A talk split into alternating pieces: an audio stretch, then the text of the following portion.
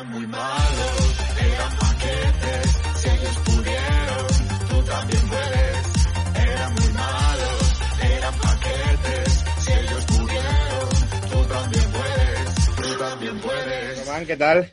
Muy buenas, ¿cómo estamos? Pues aquí sobreviviendo al, al culebrón Messi, tío. ¿De Aquí- qué año es esa camiseta que llevas? No me había fijado. Es de, es de este año, es de este año. Ah, vale, vale, vale. Tiene el rollo este retro, así sa- pone lo de Nike y tal. Es Pero es bonita. la verde, es la verde de este año. Es Es bonita. que se cumple, eh, yo soy muy supersticioso para eso, se cumple cuando el Barça tiene camisetas bonitas o que me gustan, eh, hacemos el ridículo. Este año me gustaba hasta, de los, hasta la de los cuadrados, tío, la, la de los... Es chula.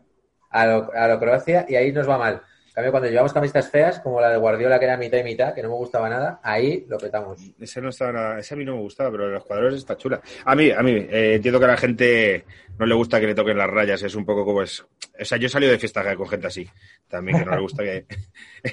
está, está- estaba votando. Eh, antes de empezar, Rayas, eh, los que nos estamos viendo por YouTube, eh, que digamos que Álvaro lleva una camisa hipster. No es que se haya hecho de la Real Sociedad ni sí, nada. sí. Pero llevo un. Mira, tío, lo voy a enseñar. A la gente de iVox no verá. Eh, estoy con camisas para reuniones, pero luego llevo pantalones de con los que voy al gimnasio. Pantalones de gimnasio. El atuendo oficial de teletrabajo. Camisa Y- y, camisa y bañador. Y chancla de Heineken, que nos Hombre, regalaron. Pues posiblemente la mejor cerveza del mundo. Pero eh, solo nos ha regalado una caja y no nos ha dado dinero. Tampoco hay que insistir mucho con esto de Heineken, ha sido casualidad.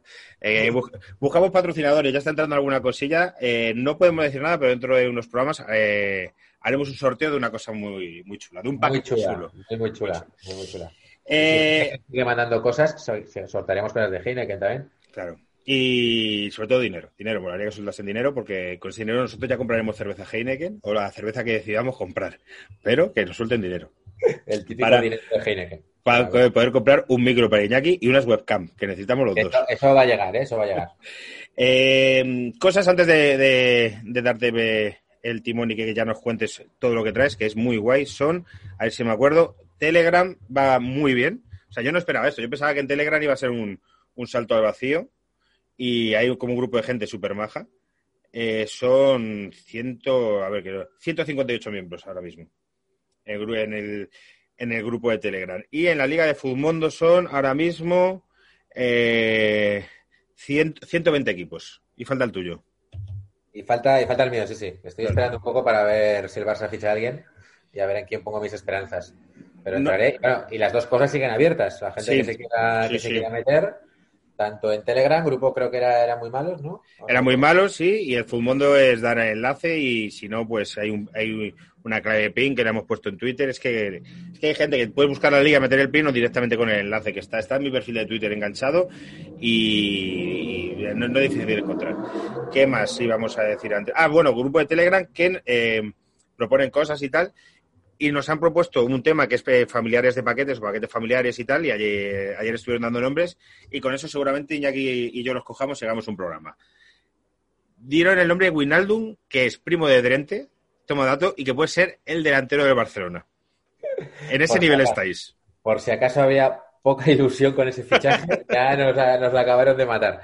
Yo voy a hacer un llamamiento a Bartomeu, que es que es verdad que le hemos dicho que rejuvenezca la plantilla, que ya tiene 30 años, pero no hace falta que fiche jugadores de 29, como. Se puede empezar directamente con los de 20, no hace falta que vaya a 29, 28, 27. De, de eso una que los jugadores de Atlético de Madrid se mosquearon con, con la directiva, porque a partir de los 30 eh, renuevan año a año. Y es una cosa que en Atlético de Madrid ha sido así siempre. Eso. Bartomeu, eso Bartomeu nunca lo ha hecho. Pero ficharon- a 5 años. Ficharon, no sé si a Felipe o a Héctor Herrera, uno de los dos, tenía 29 y le ficharon por tres años. Y hubo jugadores la plantilla que dijo, eh, ¿qué ¿Qué pasa? Son 29. Claro, claro, sí, sí, esto de la crisis de los 30, ¿no? O sea, eso que hemos oído tanto de, no, no, yo 30 no, yo tengo 29, eh, cuidado, tal, no sé qué, yo todavía no estoy ahí. Pues eso lleva al fútbol. Tú, Iñaki, te queda poco para una crisis de los 40, cuidado con eso. Bueno, pues ya, ya está llegando, ¿eh? La, Sí. o sea, la crisis, la crisis llega antes que los, que los 40. Sí, sí, sí. Te vas a hacer tatus.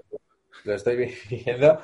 Esto, hostia, el, el tatu siempre ha sido mi asignatura pendiente, pero, o sea, estoy como a las puertas de alguna cafrada tipo eh, un deportivo rojo o pantalones de cuero, ¿eh? O sea, puede haber, puede haber catástrofe en cualquier momento.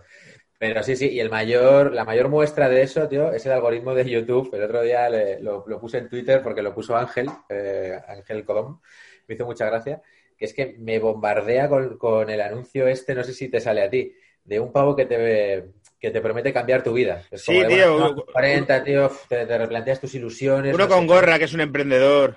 Efectivamente, un emprendedor que, vamos, que el tío pues te dice, yo te voy a garantizar con mis inversiones que, joder, que va a cambiar tu vida y vas a ser feliz de una vez y tal, no sé qué, o sea, es como que te... vamos, es, es pesca en, la crisis de los 40, tío, y Ángel le está pegando fuerte y a mí todo el rato, o sea, un vídeo que abro de YouTube, vídeo que sale el tío en plan de, todavía Sí, estás sí. a tiempo de cambiar tu vida y tal, o sea, que- O sea, estuve leyendo un artículo sobre estos enga- engañabobos, sobre eh, una serie de pijos, uno de ellos era uno de los que estaban en Hawkers, que ofrecían máster para de estos de emprendedores y tal, y luego detrás una mafia de, de tú danos nuestro dinero, que nosotros te mandamos un máster online, que son vídeos pregrabados, bueno, hay, hay una Claro. cosa súper chunga ahí detrás.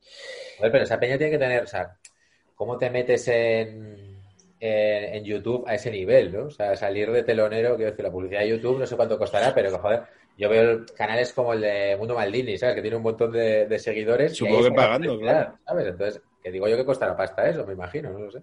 Seguro. Eh, mundo, joder, Mundo Maldini. Maldini sí que molaría que viniese, macho. Maldini es Maldini sería- pantalla. Si, si alguno de nuestros oyentes es amigo de Maldini, eh, por favor que se lo pida, porque nosotros no tenemos acceso a, a Maldini, sería como el top de, de programa. Que yo creo que con esto ya hemos dicho todo. Eh, recordamos que eh, Iñaki en el programa anterior, para quien no haya escuchado, eh, desgranó las dos primeras crisis del Fútbol Club Barcelona de la era moderna, eh, motín de la Esperia y final de Cruyff. Efectivamente, estamos Y hoy repasando. Traes las dos siguientes. Claro, estamos repasando los, los cuatro grandes cristos que ha habido en el Barça para los que estamos sufriendo ahora mucho por este, pues que sepamos lo que nos espera o eh, que nos esperancemos con un final feliz. Bueno, eh, este es el minuto en el que ya nos pueden poner en comentarios se acaba la turra, y empieza- que es una tradición que ya, que ya se está haciendo muy simpática. Sí, bueno, pero está bien, está bien. Como bien, eh, eh, en Netflix el omitir intro. Efectivamente, ya tenemos que poner eso.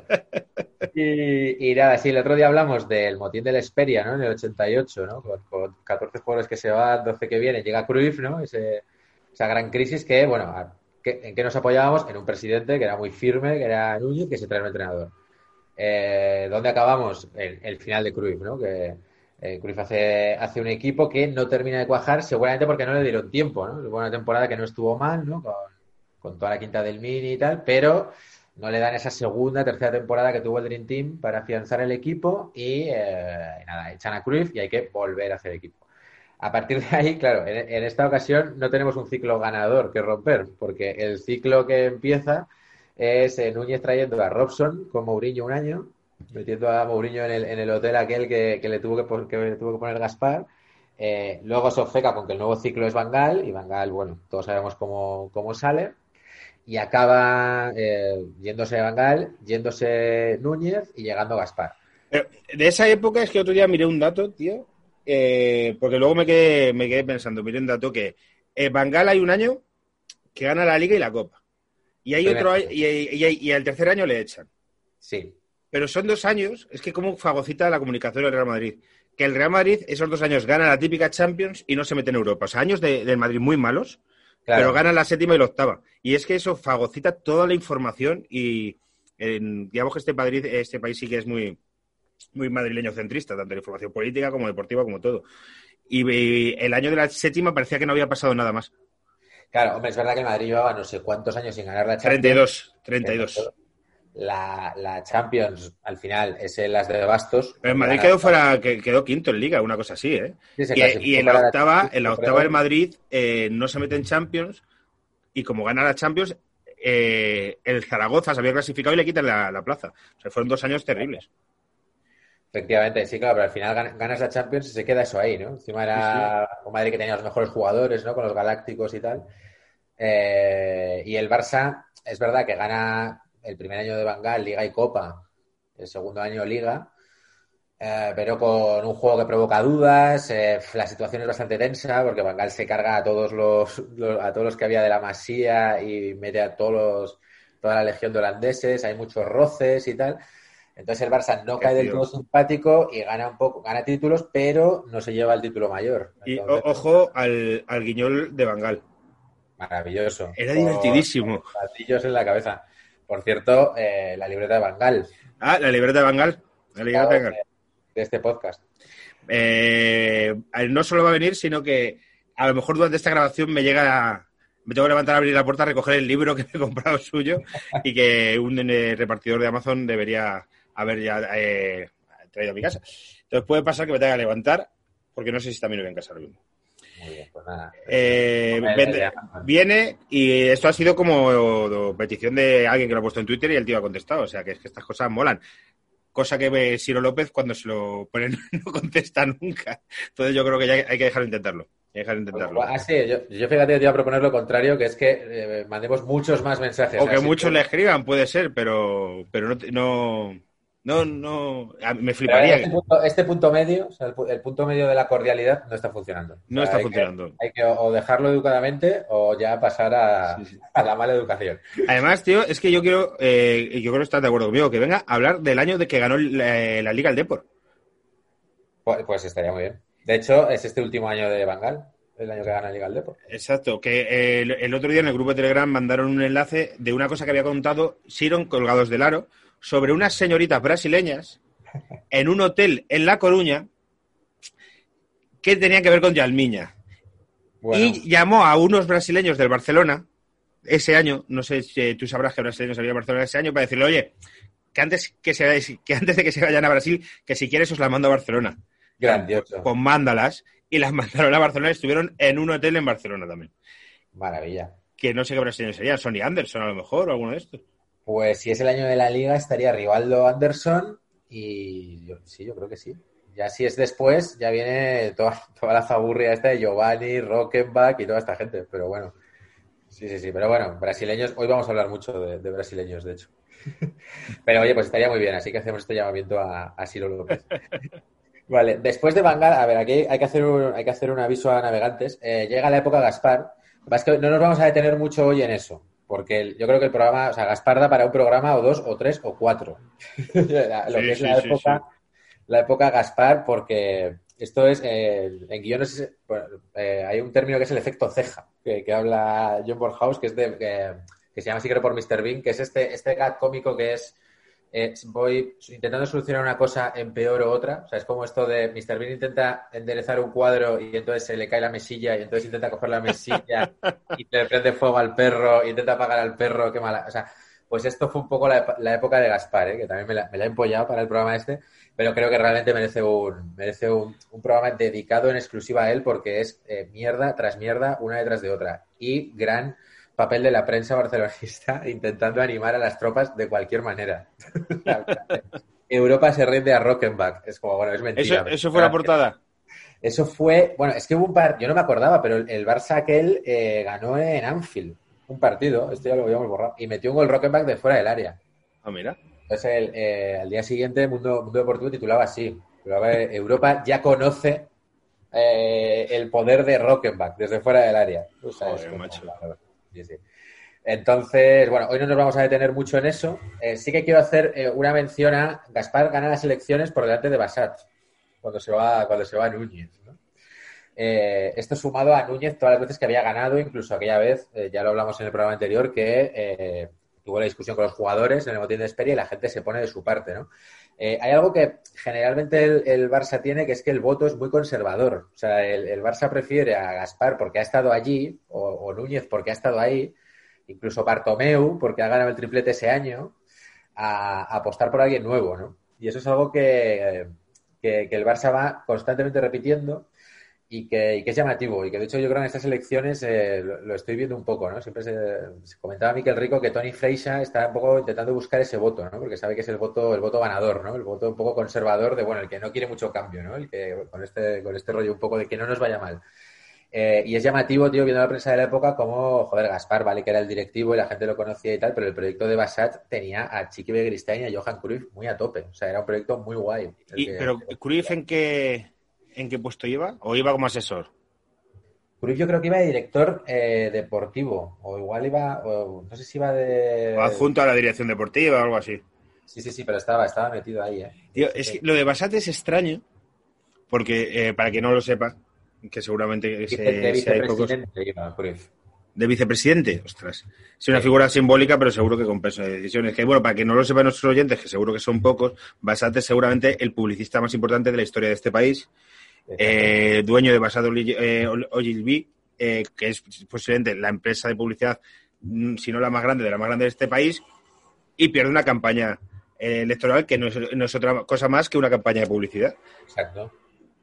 Eh, ¿Cómo se le va de las manos contra Gaspar? Que, joder, que Gaspar, eh, todo el mundo sabía que era un exaltado y que. Sí, pero es lo que tú dices, claro, el voto conservador.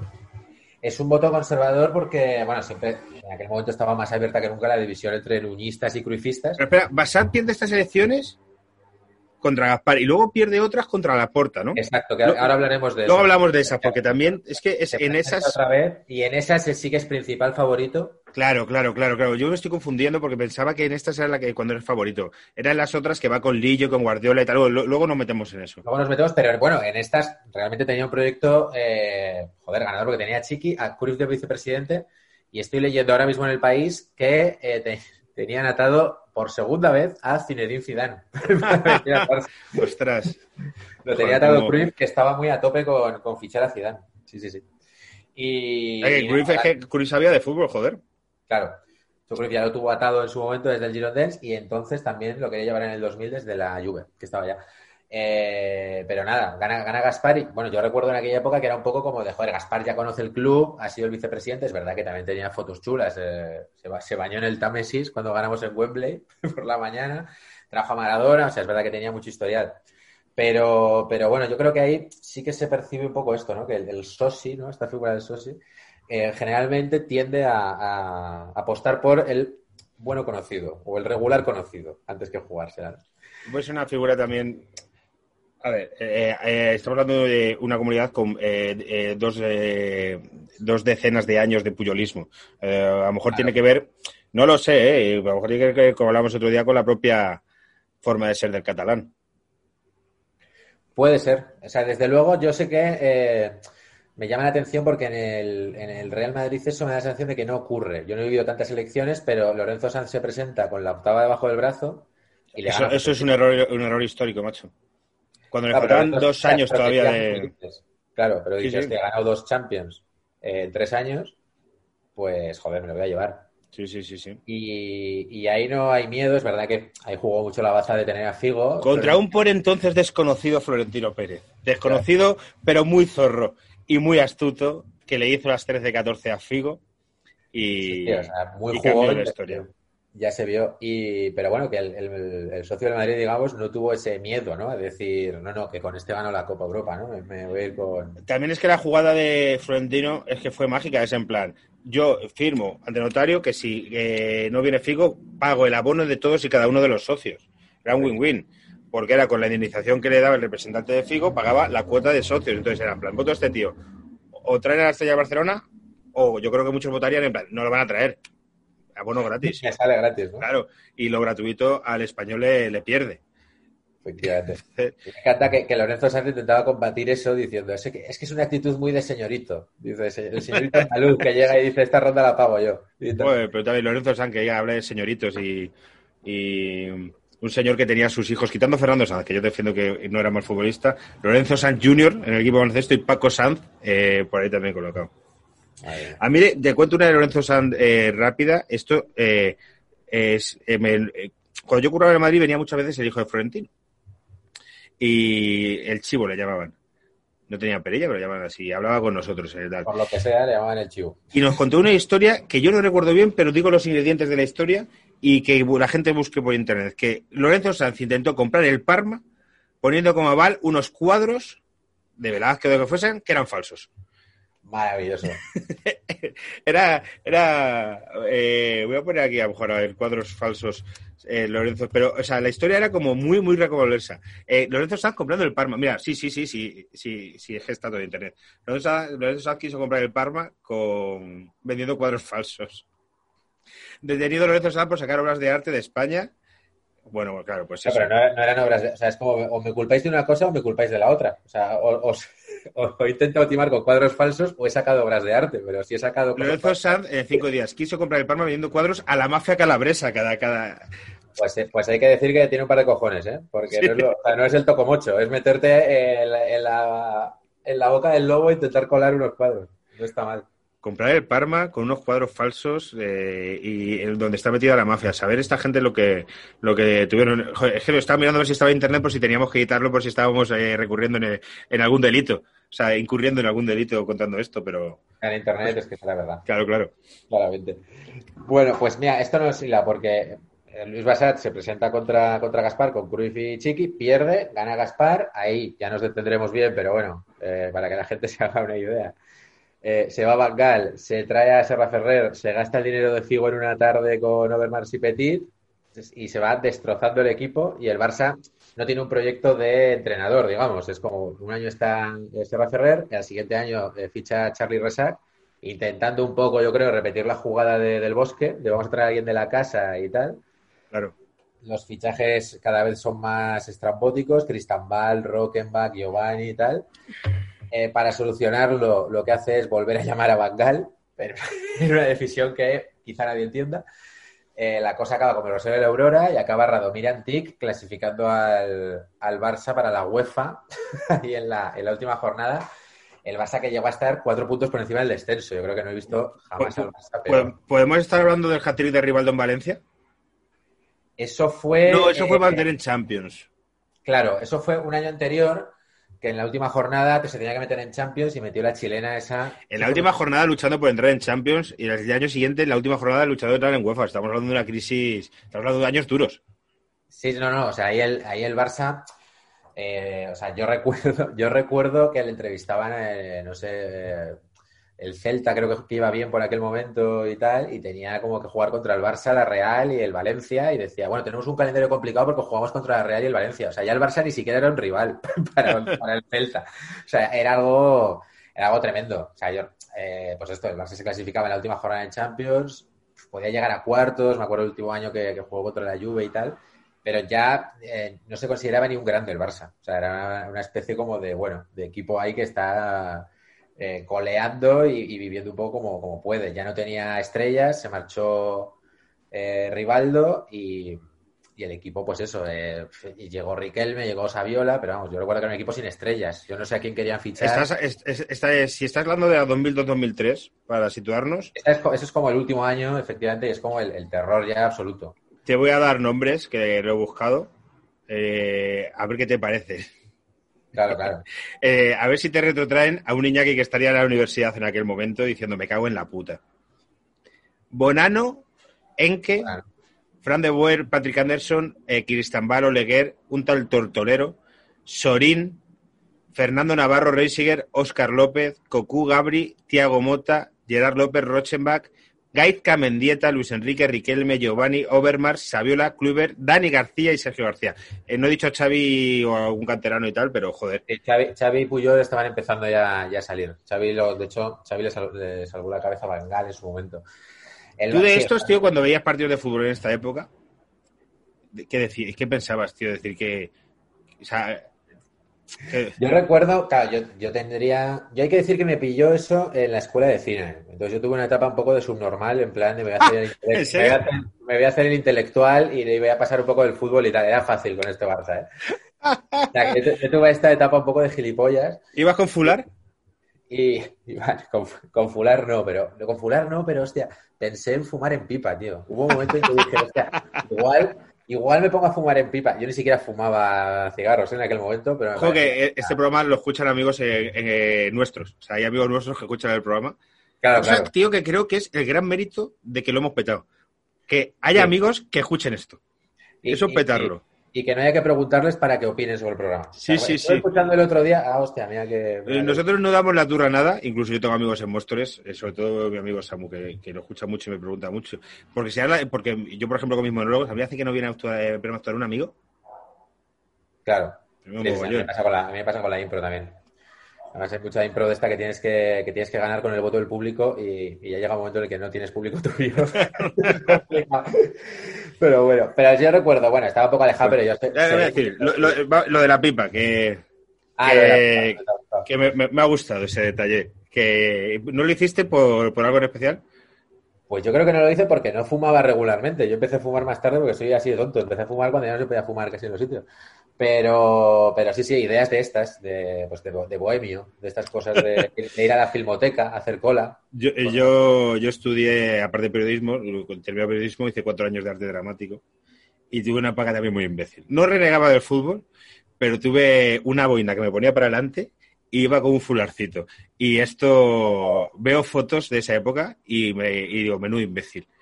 Y recuerdo conversaciones en el bar de. Iba a un sitio que se llama Estudio Recabarren, en la Dila, iba afuera. Sí, había conversaciones de estar hablando de Chekhov dos horas cuando nos habíamos leído tres cosas de Chekhov, ya ves qué mierdas. Y, y ahora le dices, menudo imbécil. Sí, sí, no, este- estas competiciones de, pues eso, ¿no? Es como Blade Runner. Bueno, sí, pero el, el buen Ridley Scott es el de los duelistas, ¿no? Es como- no, no, te vale con, con conocer a Ridley Scott, tienes que conocer la, la primera época inglesa, ¿no? Este rollo. Hay, algo en el fútbol que es un poco eso, que es en plan, si es que a mí, tío, la Liga Española no. No, no, a mí- a mí- yo disfruto con un partido de la Premier de dos equipos pequeños, tú, tú, es, es mentira. Sí, y, y hay otra cosa que coincide que es la nostalgia constante por el, por el pasado. Es como, nah, nah, desde 1980 no se ha hecho una peli en condiciones. Ninguna en la historia. Vale. Y con el fútbol a veces pasa que es como de, no, va, como, como aquel Milán no ha habido ningún equipo. Ya. Y tal, y dices, hostia, pues. Lo de ahora es que ahora los futbolistas eh, llevan tatuajes y se peinan bien, porque la gente en la sociedad lleva tatuajes y se peina bien. Tú lo que echas de menos es cuando tenías 20 años y estabas delgado, cabrón. No echas de menos ese fútbol. Echas de menos que ahora tienes 50, estás gordo y estás divorciado. Ese es mi punto de vista del fútbol. Claro. de. Claro, y yo creo que lo que se echa de menos es el punto de vista que tú tenías en aquel Claro, momento. claro, verdad. claro. Yo, yo jamás, yo creo que jamás veré una peli como vi Jurassic Park en el cine. O sea, pero es que aquello fue que me, me- me pasó por todos los lados, ¿no? Entonces, claro, luego. Yo no recuerdo ningún equipo que me haya gustado más que el Real Madrid que ganó la séptima, octava y novena, ¿no? Y ves partidos repetidos y ves a lo- a- ahora a lo- a los equipos de ahora y dices, tío, un equipo actual ha pasado ya 20 años, ¿eh? De, Claro. de- les, les pasaría por encima. Les pasaría por encima. Había futbolistas Claro. tipo sabio que eran delgados con tripa, o sea, con tripitas, o sea, cosas eh, que el Bayern de Múnich actual o la selección francesa al equipo de Mijatovic y Zucker y esta gente les pasa por encima. Entonces, Seguramente, pero bueno, hay que medir las cosas en su contexto. Claro, claro, claro. Pero bueno, el Barça aquel de Gaspar ni en su contexto era, era defendible. ¿eh? O sea, yo recuerdo de sí de ver partidos, pero yo recuerdo, aparte de esta etapa, ¿no? Me acuerdo de ver pa- Barças Madrid y tal, que a veces el Barça hasta ganaba, ¿eh? Pero que tenía esa sensación de que no competías. Yo creo que este es un miedo que, que se tiene ahora, de- después del 2-8, ¿no? Yo creo que, es una sensación que los culés hemos vuelto a tener un poco de vamos a jugar contra el Bayern de Múnich y no te ya no es que no te sientas favorito, es que no te sientes capaz de hacerlo. Yo recuerdo que quedé para verlo con un colega, con Josu, un colega de Donosti y tal, y era un poco de, bueno, pues quedamos, lo vemos y a ver, igual en el descanso nos vamos a tomar algo, ¿no? O sea, es esta sensación de tu equipo eh, no chuta, ¿no? Y, y yo creo que por eso ahora se, se compara tanto a Gaspar con Bartomeu o, o está este miedo, ¿no? A que se vaya Messi, que es volver a eso, volver a... Pues el Barça se jugaba las cosas contra el Celta, se jugaba la clasificación de Copa y, la, y meterse en la Champions lo jugaba con el Celta de, pues ese sería de Lotina, vamos, pero que era un Celta de, de aquel momento, ¿no? Es lo- que no en esa época el que le compitió la liga al Madrid un año fue la Real Sociedad Exacto. y ahí estamos hablando de el Valen- del Valencia de Benítez ganando dos ligas Valencia y el, y el Depor, que estaba y por el ahí. Depor, el Depor la del equipos 2000 Grandes, digamos. Sí, sí, el Valencia yo creo que ganó 2002 y 2004 o una cosa así. Y si es que el Barça estuvo como creo que cinco años sin ganar nada. Luego vinieron cinco años de Madrid sin ganar absolutamente nada, en una triste Supercopa, como esto de los vasos comunicantes. Pero es que Gaspar, yo qué sé, macho, el tío eh, tiene una empresa hotelera, no, no puede ser un, un gestor catastrófico. Pero dio la sensación que lo de Figo le destro- destrozó al Barcelona, sobre todo la gestión económica de eh, esa cantidad ingente de recursos. Es decir, me entran 10.000 millones de pesetas y lo que Sí, decías tú yo creo antes. que está esta, esta fiebre que ocurrió con Neymar también y tal, el rollo de que a rey muerto, rey puesto, ¿no? Y eso es difícil que funcione. Y, y bueno, o sea, era, era un Barça muy errático. O sea, digo, eh, llegó Serra Ferrer, esos fichajes eh, de aquella temporada, Valdano los, los tildó y, y mucha gente se enfadó, pero yo creo que tenía razón, como fichajes políticos. O sea, el Barça fichó a, a Overmars y Petit corriendo, en plan, necesitamos un crack, fichó a Alfonso porque tenía pasado madridista, eh, Alfonso dijo que era de toda la vida del Barça, fichó a De La Peña, en plan de tiene que volver un poco un mito de la, de la masía, o sea, trajimos un poco, pues eso, lo que lo que podía contentar un poco al, al socio, ¿no? pero no, quizá no había mucha, mucha dirección deportiva. Y luego ya pues fue muy errático de pasar de, eh, de repente viene Resac, eh, de repente viene Bangal, de los fichajes eh, no casan unos con otros, o sea, se ficha Riquelme, Gerard y Mendieta, es como, hostia, juegan todos un poco en el mismo sitio. Eh, acabó muy mal. El- Gerard costó, ¿cuánto costó Gerard? Una, un- una salvajada. Gerard costó una salva como unos 4.000 millones porque, claro, era el... Es que era, se lo estaba petando con el Valencia y era de la cantera del Barça, entonces era como la gran esperanza. O sea, yo recuerdo que era como de hostia, fichajazo. Pero que salió fatal, ¿no? Y salió, sí, bueno, en ese equipo yo creo que no encajaba nada, pero es verdad que tampoco se le recuerda ninguna gran actuación eh, en aquel equipo. Encima era, yo creo que llegó con Bangal, Bangal esa última temporada también hizo un esquema rarísimo, Mendieta era carrilero, era como medio lateral y extremo, o sea, todo un poco mal. Luego llegó Antic, lo puso un poco todo apañado y conseguimos eso, meternos en la UEFA, pero, pero la sensación era de equipo muy roto, ¿no? Y, en esta crisis, por primera vez, yo creo, que lo que pasa es que no hay nada, no hay nada estable, porque de hecho, eh, conforme se cae contra la Juve en la Champions, se convocan elecciones, eh, y no había nada a lo que aferrarse. O sea, el equipo prácticamente era en derribo, o sea, no, no tenías ningún jugador, ¿no? Y ahí se presenta otra vez Basat y se presenta con Guardiola. Y es el gran favorito, ¿no? Que era como el, joder, un poco de... Con Guardiola de director deportillo y Juan Malillo de entrenador. Eh, Exacto. Juan, Ma- tres- es- es- Juan Malillo podía haber sido entrenador del Barcelona. Eso Sí, sí, sí. es. Esto habría sido para verlo, claramente, sí, sí, sí.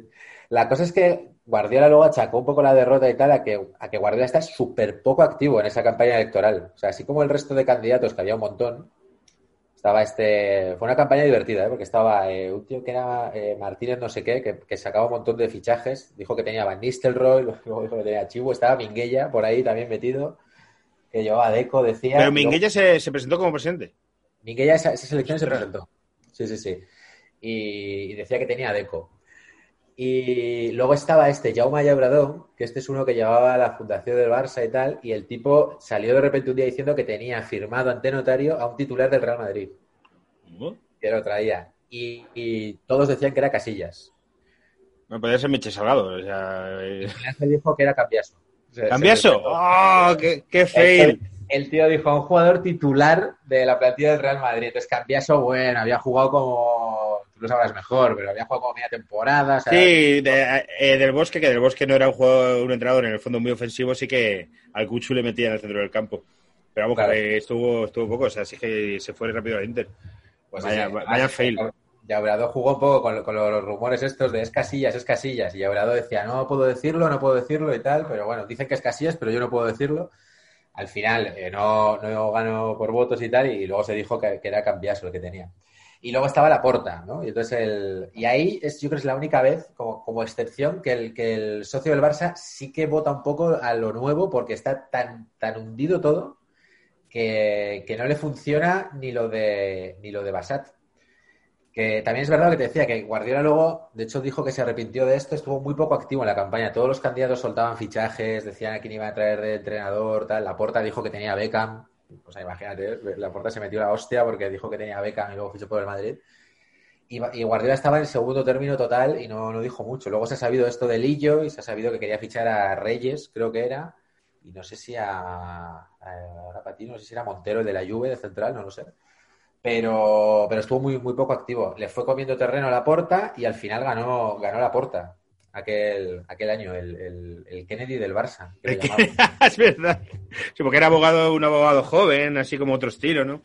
Eh, Claro, claro. Estaban empezando a cambiar los presidentes de.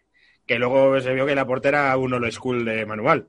Claro, claro, sí, sí, sí, pero bueno, él cuando llegó pues tenía ese aire nuevo y tal. Y Estaba, estaba finito, que luego ya pues ya cogió un peso, pero estaba finito. estaba finito, tenía un equipo muy joven con el, con el Sandruscu, con Sandro Rosell ahí de, de segundo y tal. Eh, Ferran, Ferran Soriano, toda esta gente. Y, y Chiqui, y Chiqui que lo llevaba de, de director deportivo. Y nada, y gana, gana la puerta y de ahí empieza la, la reconstrucción. O sea, esto es como el ejemplo quizá más claro de lo que tenemos ahora, que no había nada y de repente llega un tío y crea los, y crea los cimientos, ¿no? Eh, con mucho cruifismo detrás de él, eso es verdad, porque estaba como de... La, la porta viene con, con Raika. Exacto. Y entonces el de entrenador, de entrenador suena eh, suena Hiddink, suena Kuman. Kuman ya estaba entrenando. Bueno, madre mía. Claro, Claro. si con lo Kuman y el Valencia sí fue hace 13 años. Bueno, claro, un poquito antes, sí, vale, vale. Estaba como porque él había estado de segundo de Bangal y tal, pero al final parece ser que es una cosa de Cruyff. De hecho, hace poco creo que lo contó Oliveros, ¿no? Que se lo preguntó, que al final Cruyff dijo, hostia, mira, eh, propone a Rijkaard con Van Basten de segundo. Esa era Bueno. la idea. Van Basten el, eh, antes de ser nazi, creo que era. O sea, en, en su época, o sea, que, no- no, fue, desmentimos los rumores, no fue porque el Barça tuviera negros, que no, que no vino. Que fue porque, porque no quería y tal. Entonces al final se trae a, se trae a Rijkaard y eh, Joder, qué señor, qué señor más simpático, las cosas como hay que decirlo. Rijkaard, un, un caballero, la verdad. Señor, un señor muy majo. Al final le comieron la tostada, ahora lo vamos a ver. Pero, pero un señor como hay que ser. Un señor que se viste por los pies, que se dice. Sí, sí, sí, sí. Ese es eh, entrenador perfil más Real Madrid, es decir, de dejar hacer. Efectivamente. Y de saber tratar mucho a los futbolistas. Sí, sí, sí, sí. Sí, sí, Y de fumarse sus buenos pitis. E incluso algún alineado que otro antes de dormir. Un Piti alineado también podía ser, también podía ser. Eh, y, y llegamos al punto que me gusta porque se traen seis fichajes y recuerdas lo que te dije. Quiero decir, anterior. vamos a recordar tu teoría. Mi teoría es que de los fichajes que se fichan para, para iniciar un nuevo ciclo, un cuarto se convierten en leyendas del Barça, un cuarto son jugadores de equipo buenos que rinden y la mitad aritmética son paquetes. ¿Vale? Y en este caso tenemos, a ver, entre, entre las leyendas del Barça y jugadores de equipos buenos, tendremos, eh, sería uno y medio cada uno, tenemos una leyenda del Barça, Ronaldinho, Sí, sí, sí. Después Sí, sí. de no poder traer a Beckham, eh, la porta se trae a Ronaldinho de París. Y eh, el otro cuarto, digamos, como es uno y medio, serían dos jugadores de equipo que rinden, que son Rafa Márquez Oh, me encantaba a mí Rafa Márquez. y Gio Van Bronckhorst, el lateral izquierdo que nos da bastante buen rendimiento también. Van Broncas, este era, era duro. Van Broncas. Este, sí, además era chiquito. Este es el lateral sí. que nos gusta, tipo Jordi Alba, que son chiquitos pero hijos de puta. O sea, de meter, de meter. Y la mitad de los seis, por supuesto, paquetes. Ricardo Cuaresma, Muy bueno. Ricardo Cuaresma, que estaba en el equipo con Cristiano Ronaldo, eran como las dos estrellas del Sporting de Lisboa, y alguien fue a Lisboa y dijo, no, no, vamos El a bueno es Cuaresma, es el bueno, es el bueno. Eh, Rustu, el portero que se ponía eh, Betún aquí en los, Sí, en sí, los sí. pómulos para dar ¿En, miedo. en- en qué año estamos? 2003. 2003. Claro, Jerus tú venía de quedar cuarto en el Mundial de, de Corea y Japón. Efectivamente. Entonces, ahí no recuerdo si lo haría bien, pero bueno, pues en plan, este, este, este bueno. Sí, sí, además fue con lo que se le trajo un poco, ¿eh? es como el cuarto del Mundial, me acuerdo que era un poco así. Y Mario, el defensa del Valladolid, que era como la nueva esperanza del, del fútbol español, ¿no? No tiene ni apellido. Creo, es que no me acuerdo cómo era, Mario, te lo voy a buscar. pero Es vamos. que quiero recordar que era simplemente Mario, su nombre de futbolista, ¿no? O sea, su nombre de futbolista era Mario. Joder. Poco, pero bueno, sí, Es sí, que ya suena como loser eso. Hemos fichado Mario Álvarez. Mario Álvarez. Mario Álvarez. Eh, y nada, y con, y con eso tiramos. Con eso, más, más un mix absoluto de todo lo que quedaba de Purrela del año anterior. O sea, Saviola, bueno, estaba Kluivert todavía, Mendieta, toda esta gente y tal. Y el, y, la- y el primer año, una vez más, eh, como, como ocurrió en, lo- en el ciclo de, de Cruyff, no funciona. El primer año el Barça pincha muchísimo hasta que en diciembre eh, traen a Davids, que podría ser un poco como el... Recuerdo, recuerdo ese año muchísimo, muchísimo. Es que ese, fue, ese fichaje cambió muchísimo luego el panorama. Claro, lo, lo que tiene este proyecto, en diferencia, yo creo, a diferencia del de Cruyff aquel del 96 con la gente de la Masía y tal, es que el de, el de Cruyff va de más a menos, porque al principio de temporada se ficha Codros, se ficha jugadores que tenían cierto nombre y no empieza mal y al final en, en dos semanas pierde todos los títulos, hay una sensación como de fracaso. Y en esta el Barça no gana nada, pero va de menos a más. Empieza muy mal, perdiendo el mogollón de campos y tal, pero va cogiendo consistencia y al final acaba segundo en la liga, ganando incluso en el Bernabéu. Es que Porque el Madrid y el Madrid se desploma. que el. Barcelona iba cuarto en Navidades. El Madrid iba líder, sacándole, creo que recordar, siete puntos al Valencia. Sí, Iba en cuarto, no, en octavos, miento, de, eh, de Champions League que jugaba contra el Mónaco. Y estaba clasificado para la final de la Copa del Rey, con Queiroz. Queiroz jugaba con 13 tíos, que los quemó. Beckham fuerza la amarilla en el partido de ida contra el Mónaco, que creo recordar que ganamos 3-1, como en plan, bueno, esto es tal. Vamos a Francia, a Mónaco, eh, juega Borja Fernández, eh, que luego ha estado muchos años en Valladolid, en, eh, en la posición de, de Beckham. Nos pega un meneo en Mónaco, concretamente Juli nos revienta, que creo que eso fue cuando dijeron lo del Barça, hay que traer a este tío. Efectivamente. Nos eliminan de la Champions, empezamos a caer en Liga, quedamos cuartos en la Liga, nos adelantó, nos, nos adelantó hasta el Barcelona, que iba cuarto, gana la Liga el Valencia, y la final de la Copa la perdemos contra el Zaragoza en un año terrible. Y a partir de ahí, el Real Madrid no gana nada hasta el año 2008, cinco años fue. Pero de decir, el, año apuntaba a triplete con ese Queiroz que nadie le conocía, que era como, como eh, han traído un fucker. Han traído Total. a un 40 un fucker y fue, fue terrible. Y lo de Da- Davis es que yo recordarle, sin ser un jugón, le puso a ese Barcelona un algo. O sea, fue como que activó a esa gente. Yo creo, sí, le puso un poco el. Esto siempre hay un debate en el, en el Barça que llega hasta hoy, ¿eh? que, estamos ahí con el fichaje de Wijnaldum y tal. Que es como que. Esto que decía mi abuelo, ¿no? Tiene que haber uno que pegue, ¿no? Igual solo uno, pero tiene que haber uno que reparta y tal. Y en aquel Barça eh, le dio mucha consistencia, porque de repente, a raíz de que David se hacía un poco el, el trabajo sucio, de repente empezó a florecer Xavi, empezó a estar más suelto Ronaldinho, el, el Barça como que empezó a funcionar mejor también, hombre, llevan más tiempo entrenando con, con Rijkaard y asentando un poco el estilo, ¿no? Pero era un Barça muy Frankenstein, un poco entre lo que venía de nuevas, que era un Ronaldinho que arrasaba completamente, Es que, es que, es que del, año, año anterior, que todavía seguía Saviola, todavía seguía toda esta gente, ¿no? Overmars estaba por ahí, entonces eh, David de repente dio esa consistencia y ya el Barça cogió una inercia positiva. Ya te digo, no ganó nada el Barça. De hecho, cayó en la UEFA contra el contra el Celtic de Glasgow. O sea, que fue bueno. Y en Copa creo que cayó contra la Gramanet o algo así. O sea, fue otro ridículo. Pero, eh, comparado con cómo fue el principio de temporada, al final el Barça carrulaba, ganó en el Bernabéu y encima el Madrid se hostió. Entonces, digamos que... termina con buen sabor de boca.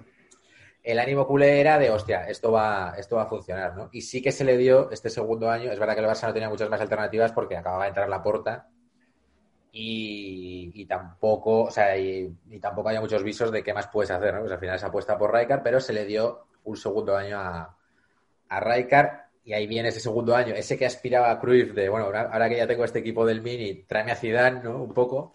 Eh, ya el segundo año el de, de Rijkaard sí que llegaron fichajes que potentaron mucho, potenciaron mucho el equipo, ¿no? Vino Eto'o, vino Deco, vino Juli, que es el que cuentas tú, vino Joder. Milton, vino Larson, Joder. eh, que- que- al que tanto queremos, eh, delantero centro. O sea que... Es que que eh, eh, el Barça y ya sí ganó. Eto, Eto de con Ronaldinho. Claro. Es, es que da gloria eso, ¿eh? Eh, Eto- Deco era muy bueno, muy, muy bueno. Uy, te has ido. Eh, estoy, estoy, he vuelto. He vuelto, no, eh, yo sí. Vale, ahora sí. Ahora sí. sí, sí.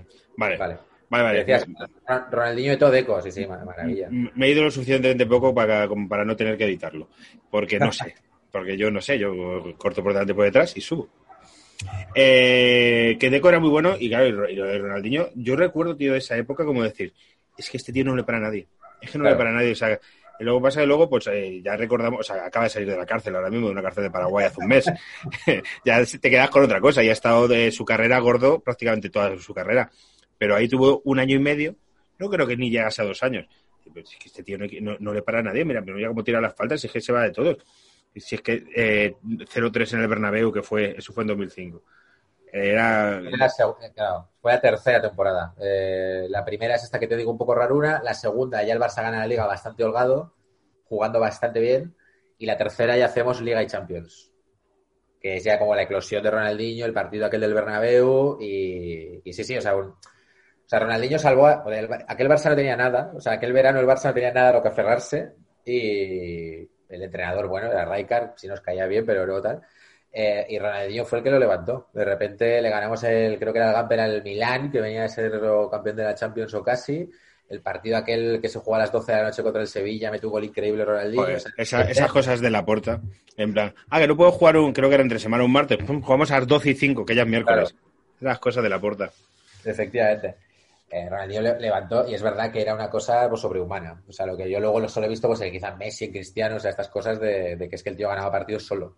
Sí, y, sí. y- y eso, y, aquel ciclo eh, duró hasta que él quiso. Esos tres años que dices tú, ganó la Champions el Barça, la Champions de París, rompiendo pues aquel el mito de Koeman y tal. Co- Contaban que Ronaldinho quería construir un túnel de su casa a la discoteca donde iba. Y dijeron, no, hay, un, hay, hay un metro en esta ciudad, no se puede construir un túnel. Y dijeron, "Ah, bueno, porque él quería construir un túnel para así no tener que... sea, cosas... eh, tipo como el Chapo Guzmán, ¿sabes? O sea, un túnel, es un túnel. Exacto. Y eso me hila muy bien con, el, con la cuarta crisis que, que vamos a ver del Barça, que es cuando se acaba este equipo. Que duró muy poquito. Ya te digo, fue, llegó Ronaldinho. es Una Copa de Europa, ¿no? Una Copa de Europa y nada más ganar esa Copa de Una, Europa. una- una Copa de Europa que, a ver, por decir, por decir, que habría que ver qué pasa si no hay una expulsión del portero del Arsenal, Lehmann, un tanto, habría que verla al principio del partido. Ya está, solo digo eso. Solo digo eso. Ahí lo dejo, ahí lo dejo. Simplemente habría que ver esa expulsión repetida. ¿eh? Bueno, ha- habría que ver, pero vamos, no, pero no se le rompió el hombro a nadie, ¿no? A ningún extremo equipo, ni nada, al final, ¿no? O sea, siempre- todo el mundo salió ileso. Eso al final es un lance del juego, porque el juego es, es de contacto. Pero. y, y lo digo sin acordarme, me digo que creo que yo tengo en la cabeza que esa expulsión fue así, no me acuerdo ni cómo fue. Me acuerdo de estar quejándome eh, viendo ese partido en plan, pero venga, hombre, tal. Yo recuerdo una gran emoción y el, y el gol de Belletti. me imagino que Belletti será el próximo entrenador del Barça, porque si metes un gol en una final de Champions ya eso te da derecho, ¿no? Pero bueno. Eh, bueno, pues esto. Había un, un futbolista en ese Barcelona, eh, no sé si me equivoco, si era de ese Barcelona más tarde, que salió muy bien, que era Adriano, tío. No sé, ¿qué opinabas tú de ese? Porque uno que fichaste del Sevilla, que salió muy bueno por 10 Ah, millones. Sí, sí, y es sí, que sí, yo sí, creo que jugó mucho en el Barcelona ese tío. Pero yo creo, sí, pero yo creo que ese, ese fue el. Un no, porque la temporada después. 2005 2005-2006 fichamos a. A, Azquerro y a Van Bommel. Con esos dos fichajes íbamos a. Mm, una flojete Íbamos- eso. Íbamos por, íbamos por la vida. Yo, yo Eh, recuerdo eh, a Van Bommel haciendo unos cortes de manga en el Bernabéu. No. Eh, eh, efectivamente, efectivamente. De hecho, Van Bommel juega aquella final, aquella final de Champions. Sí, Adriano fue un poquito más tarde, sí, sí, sí. Vino después. Eh, jugó aquella final de Champions Van Bommel en vez de Iniesta, la de 2006. Fíjate. Iniesta lo saca, lo saca después, que me acuerdo que se quejó mucho de la Morena, que siempre ha sido muy colega. Hombre, es que claro, como es desde Brunete siempre es... Bueno, ¿qué tal, Andrés? ¿Te acuerdas cuando el trofeo de Brunete? Todos los años, todos los años. Efectivamente. sí, sí, sí. Y, y sí, sí, y no juega y tal. Y por ahí está, por ahí está Messi, pero también está como incipiente y tal. Pero bueno, pero el Barça sí era, era, una, era un cañón. O sea, eh, aquella Liga y, Champions la gana muy bien. Ronaldinho, Balón de Oro. O sea, el equipo que funciona, el Deco, Eto. Empieza a salir, o sea, Xavi ya bastante asentado con Puyol. O sea, el, Barça está muy, muy bien. Y eso dura. O sea, dura esos tres años. Vamos a poner dos de títulos, realmente. Hasta que la cosa, hasta que la cosa se cae y viene la, la cuarta crisis, ¿no? Eh, volvemos un poco al esquema que, decíamos, ¿no? El detonante, ¿no? Esto que hablábamos la otra vez, ¿no? Detonante al que nadie hace caso, ¿no? Partido que, que podía haber dado una sensación de lo que pasa, pero eh, no le damos importancia. Eh, y es, yo creo que es, fíjate, eh, eh, aquel diciembre de 2006, la final del Mundialito. El Barça juega contra el Internacional de Porto Alegre, allí en, creo que es en Japón, o bueno, ya no sé dónde se jugaba entonces, y cae, cae, creo que es 1-0 contra el Internacional de Porto Alegre en un partido que había habido un aviso que había sido la Supercopa de Europa, que el Sevilla nos pega un repaso fino, 0-3. Pero bueno, el, la Supercopa de Europa siempre ha sido. Bueno, el Madrid ha perdido alguna, ¿no? También es como. En Madrid perdió una con el Chelsea y otra con el Galatasaray, así que recuerde, y otra con el Atlético de Madrid. Claro. Sí, sí, sí, sí. Siempre es un partido que te puede pillar en pretemporada, es, es raro y tal. Bueno, el Barça en aquel partido empezó a cometer algún pecado que, que luego achacaremos. La del Chelsea con un El- penalti que le hizo Polleta a Morientes, pero bueno, que tampoco. Que tampoco era, ¿no? Tampoco era, pero ahí. Ese, ese me acuerdo perfectamente. Y, la de Galatasaray creo que metió goles. ¿Te acuerdas, tío, de Mario Yardel? Sí, Que era como uno que jugaba siempre en ligas random, portuguesa, turca, y metía todos los años 50 goles.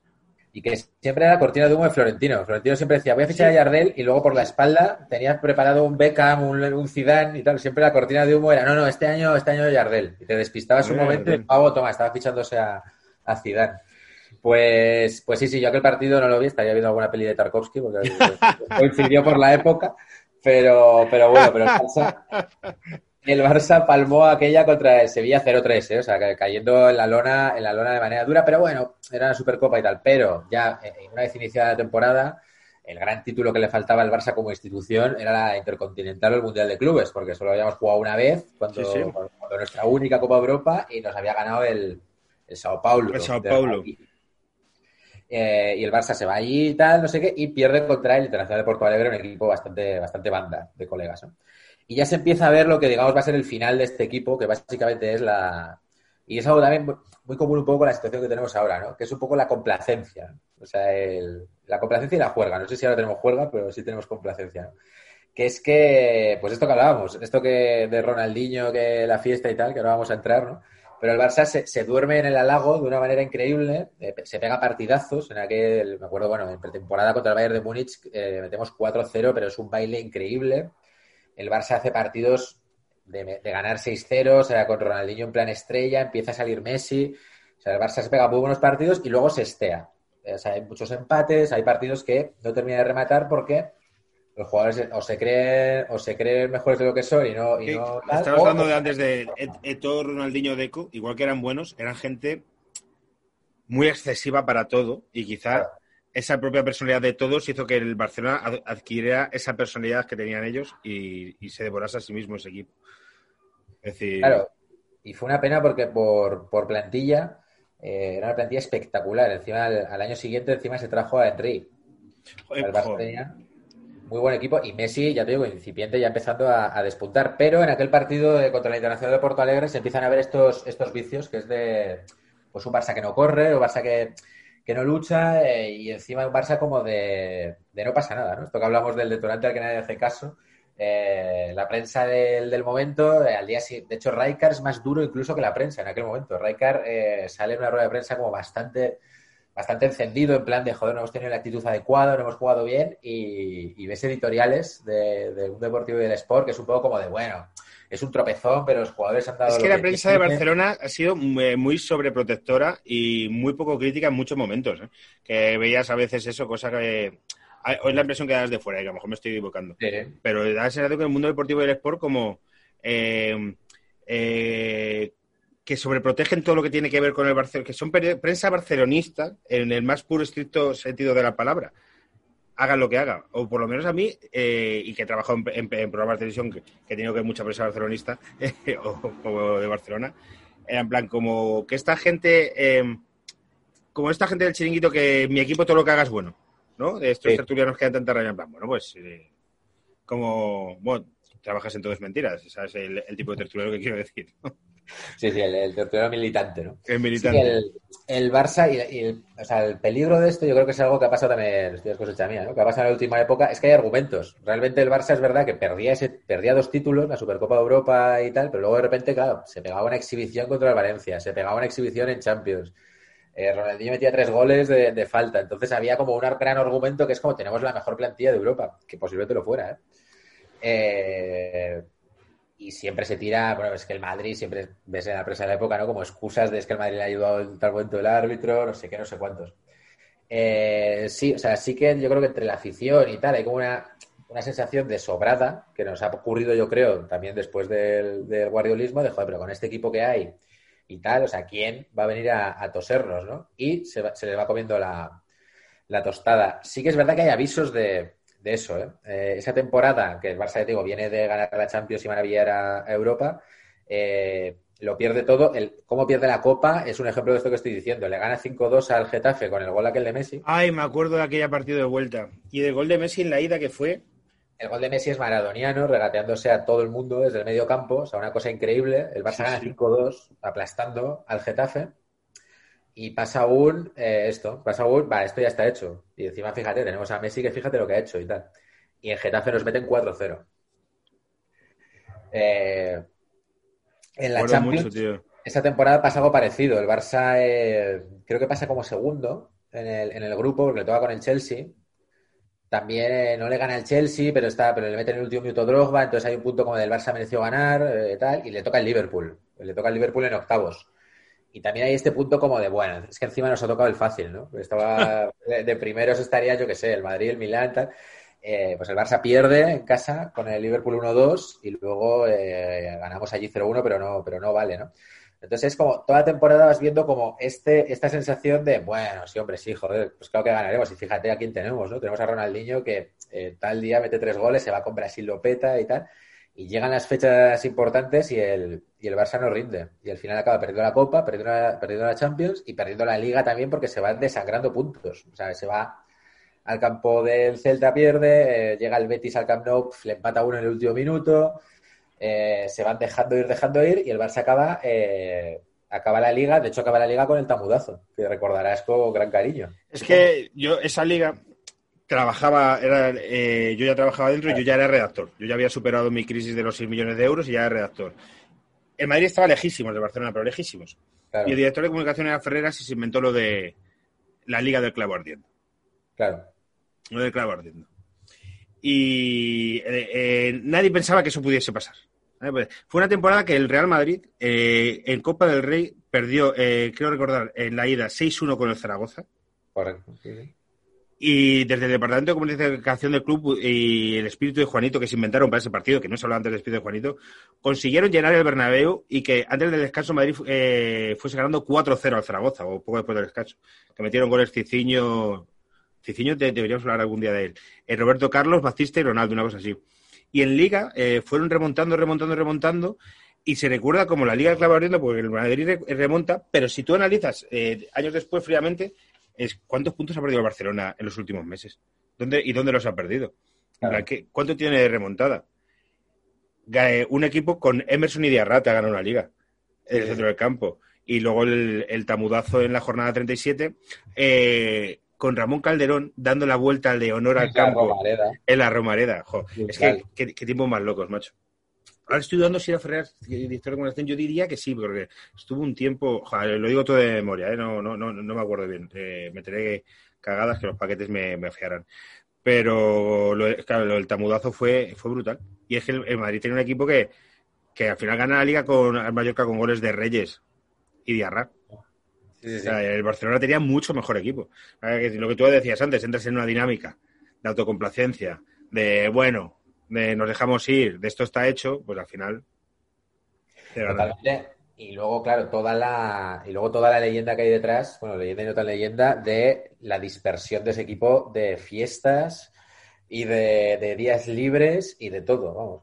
Eh, el año siguiente, ahora, ahora entro en eso, al año siguiente, el Barça hace como una especie de, de autocrítica increíble de este año. Eh, joder, no, no hemos estado centrados, se empiezan a intuir cosas de estas, de hay que trabajar más, Raikar es como de hay que esforzarse más. Eh, Eso siempre pasa, macho, con entrenadores de este, de este tío. Claro. No, es que hay que traer a uno, es, es, es como raro, ¿no? O sea, en plan, eh, bueno, yo creo que en los trabajos también pasa, y seguro que tú lo has vivido eh, como violista. No, no, es que traer un jefe que, que les ponga estos finos, les ponga tiesos. Que Claro. A lo mejor no, no hace falta, ¿no? A lo mejor no, no, pero no sé. Yo es que, claro, no, sé si tengo un ejemplo de alguien que haya estado muy jodido, o sea, muy- o sea, que alguien que sea muy disperso, un futbolista, y porque ha llegado un entrenador eh, con el látigo, de repente lo haya puesto firme. O sea, no se me ocurre un ejemplo. O sea, no, no- creo que no funciona mucho así. Ronaldinho, por ejemplo, en París decían que era más juerguista que en Barcelona. O sea, había compañeros suyos de Paris Saint Germain que decían que él se iba de farra hasta las 7 de la mañana. Era más joven, aguantaba más. Era más joven, aguantaba más, de repente llegó al Barça y no sé, lo, equilibró y de repente sí que dio, sí que dio buen rendimiento, ¿no? Pero, pero claro, ahí se empieza, claro, en, el Barça empieza a sonar mucho cambiar a Rijkaard por Mourinho, precisamente por eso. Porque el, el Sosi está, está indignado de, joder, tenemos un equipo mucho mejor que el del Madrid, mucho mejor que el de, que el de cualquier equipo de Europa y fíjate cómo andamos sin, sin ganar nada, ¿no? El Barça hace esta autocrítica de no, no, el año que viene tal, se hace un reglamento interno más serio, el año que viene nos tenemos que poner las pilas, se ficha Henry, con lo cual ya es una delantera Ronaldinho, Eto, Henry, Messi. Pero de olla, Xavini está por detrás, de Eco, o sea, muy a tope. Y, la segunda temporada de, de Rijkaard es peor todavía. O sea, eh, ya ni siquiera la liga se pierde como en diciembre contra el Madrid de Schuster, creo que era. Yo estuve, estuve en ese partido. Tengo una anécdota de ese partido. ¿Del Madrid, Eh, sí, 0-1 gol de Batista. Ah, del Barça Madrid, vale, vale, sí, sí, que fue como en Navidades, ¿no? Yo Sí. que lo- Sí, sí. era- sí, sí, tengo una anécdota de ese partido que es. eh, yo casi nunca viajaba con, con el equipo porque a mí me tenían siempre. Viajaba mi compañera Laura. Pero ese partido me mandaron, no, me- no sé por qué fui. Y claro, y yo era muy joven, ¿eh? tenía 23 años. Yo ya era redactor y tal. Entonces metí gol Batista y me levanté a celebrarlo en la zona de prensa Camp Nou, que está como está metida como una especie de arriba, entalada. Y algún periodista me tiró un mechero y me dio en la cabeza. Porque allí había periodistas. Me dieron un mecherazo en la cabeza muy pero- doloroso. Pero, ¿cómo se puede? Pero, sí, pero sabes que era periodista porque era de la zona de periodista. Porque solo había periodistas a esa zona. Entonces yo me levanté así y me dijo mi, mi, mi compañera Laura tal. Y me dieron un mecherazo por detrás, tío. Que claro, yo me- miré para atrás, lo típico, la gente estaba pues escribiendo, como, como en clase. De qué me hablas. Sí, sí, Pero sí. que hijo de puta, el pavo. Luego, luego se da de los que escriben y se llenan la boca del comportamiento del público, tal. No sé. No sé quién sería, tío, si... pero hay un periodista que me dio con un mechero en la cabeza. Tío, Y, y un mechero duele, tío, duele. Un mechero. Eh, y joder. Sí, sí. Sí, sí. Pues, pues muy mal. Pues, pues ya desde aquí hacemos un llamamiento a, a ver es- sería alguien muy exaltado, una especie de. No Pérez de Roza, pero alguien así como que se cabreaba mucho. Porque además, ese partido del Madrid llevaba, no sé si te acuerdas cuando éramos jóvenes, que siempre había el típico artículo en el marca de. El Madrid lleva 15 años sin ganar en Liga en el Camp Nou. Madrid lleva claro, 16 años en Liga. El Madrid estuvo sin ganar el Camp Nou en Liga 20 años a lo mejor. Y ese fue el partido. Es que, claro, era, era estas cosas. Sí, sí, sí, era como una leyenda que es como pase lo que pase, el Madrid nunca gana en el Camp Nou. Sí, sí. Por- pero porque estuvo desde los 80, en los 90 no ganó ningún partido. En 90. Liga, porque ganamos uno en Champions. eh, creo que fue aquel de Zidane que le metió el gol a Bonano 0-2. Pero en Liga no ganábamos nunca. Y de repente llega ese partido, ganamos. Y a mí me revienta la cabeza con un mechero alguien. Pues muy mal y espero que si te llega a pillar ahora le- se la devuelves. Pero bueno. Pues, pues eso, pero vamos, que el, Ma- el Madrid no recuerdo muy bien, pero también tenía un equipo de bueno eh, con Suster y le gana la Liga al Barça, pero vamos, y el Barça sigue con la misma dinámica de no dar la talla en los partidos importantes y tal. Eh, y se deja los títulos. Claro, aquí ya, eh, ya son bastante más claras las razones de, este bajón físico. Hay 18 lesiones musculares ese año y ya se empieza a hablar de que hay muy poco rendimiento en los entrenamientos y, y ya la, la cosa más clara, digamos, oficial, no sé si te acuerdas de unas declaraciones que hizo Ed Milson, No, no, no, no- no le pongo ni cara ahora mismo. que dijo, pues eh, Ed Milson salió eh, en una entrevista y dijo, en este vestuario hay eh, ovejas negras. ¿No te acuerdas de eso? ¡Uf! ¡Qué mal rollo! Eso, eso genera un mal rollo en un vestuario. En noviembre se pegó, de hecho hizo dos entrevistas y lo dijo en las dos, o sea, no es que tal. Luego me acuerdo que, que alguien dijo que, que había sido un lapsus de Ed Milson porque era en el Camp Nou la entrevista y había publicidad de una taberna de Barcelona muy famosa que es La Ovella Negra, se dice, pero no coló, no coló. Y, Vaya excusa. ya, sí, sí, malísimo, porque además Ed Milson fue muy claro, ¿eh? Eh, tiene frases, tengo aquí, tengo aquí la entrevista, tiene frases, atención al aforismo, ¿eh? Cuando las cosas van mal, el cargador del piano siempre estará ahí, llueva o nieve. Pero si llueve, el artista no pondrá la cara y si nieva, no pondrá el pie. Eh, Edmilson era de los que, que llevaba piernos en la espalda. Y entonces, claro, eso no lo enti- le dicen, pero ¿qué coño dices, Edmilson? Y entonces ya él, lo, ya, ya él lo explica. Dice, la calidad que tienen Neto, Ronnie o Enrique hace marcar las diferencias, pero eso también conlleva una responsabilidad. El tío viene a decir lo que todo el mundo sospechaba y lo que luego más o menos todo el mundo ha comentado, que es que no estaban en condiciones, que no se entrenaba bien. Claro, es que eh, Ronaldinho coleccionaba partes médicos de gastroenteritis. De, claro, pues es que seguramente ese tío no entrenaba directamente. O sea, directamente no entrenaba. O sea, de Ronaldinho se dijo que llegaba, o sea, el compañero este del Paris Saint Germain, el héroe creo que era, decía que llegaba con gafas de sol y se tumbaba en la camilla para el masaje, en los entrenamientos del Paris Saint Germain. Y en el Barça siempre se ha dicho que Ronaldinho y Deco llegaban para el masaje o que entrenaban 20 minutos. Eh, el gran Alexander Lev dijo que llegaría, ahora hablaremos de él, dijo en una entrevista en su país que, que llegaba, que él había oído en el Barça que los echaron porque llega- eh, llegaban borrachos eh, al entrenamiento y que tenían miedo de que pervirtieran un poco a Messi en aquel momento. Pero lo que es verdad, Pero Gleb era de los que llevaba borrachos. no, no, que Clem decía que él, él ni siquiera estaba de aquellas, ¿eh? Pero ah, vale, que había oído. que, que llegaban directamente tajas, Ronaldinho y Deco. Lo que sí que se habla, y hay muchas declaraciones ese año de pues gente como Vidal que dice, bueno, es que la responsabilidad de cómo entrena cada uno, eh, o sea, es como cada uno entrena como un poco él decide, ¿no? Con la intensidad que él decide. Se viene a decir que tenían entrenamientos muy cortos, Ronaldinho y Deco, y es verdad que, o sea, ese año la, la cantidad de gastroenteritis, eh, problemas musculares, etcétera, Sí, etcétera, sí. son, son acojonantes. De hecho, y además de eso, se achaca mucho, aparte de las fiestas de Ronaldinho, que sale la historia esta del, del túnel, que, que también la ha habido. Hay una noche eh, en el cumpleaños de Ronaldinho, eh, los paparazzis se van antes que él. O sea, los paparazzis están toda la puta en la puerta de la discoteca y a las 7 de la mañana se piran. En plan de, tío, yo no aguanto más esta puta puerta y se van. Y Ronaldinho no había salido todavía. Joder. Eh, se habla de fiestas con un montón de tías, eh, que salía todos los días. O sea, luego ya pues hay mucha leyenda ahí, ¿no? De cuánto, cuánta verdad habrá, habrá en eso, ¿no? Pero que sí que es verdad y se, y se habla mucho y se, se critica desde la prensa es que eh, daban muchos días libres Rijkaard. Por un lado, en cuanto alguien tiene molestias, eh, ya le daba, eh, ya se saltaba partidos o entrenamientos, con lo cual durante esa temporada hay molestias de todo el mundo un montón de veces, ya no solo Ronaldinho y Deco, eh, Zambrota que estaba también, eh, Turán también, y hacen muchísimos viajes eh, particulares. Eh, yo recuerdo un día, de hecho, que el Barça creo que estaban en cuadro entrenando, porque estaba Ronaldinho y Deco con molestias. Messi creo que tenía un acto promocional en Qatar. Zambrota tenía un asunto que solucionar en Italia y Turam se había ido a no sé qué país africano al funeral de un poeta amigo suyo. O sea, aquel, aquel Barça era, eh, pues esto, o sea, perder un partido tres días de fiesta, tal, una cosa que luego se ha achacado mucho, por ejemplo, a, a Valverde. Si es que en, en ese Barcelona, ahora lo contarás tú bien, y- pero se plantean fichar a Mourinho.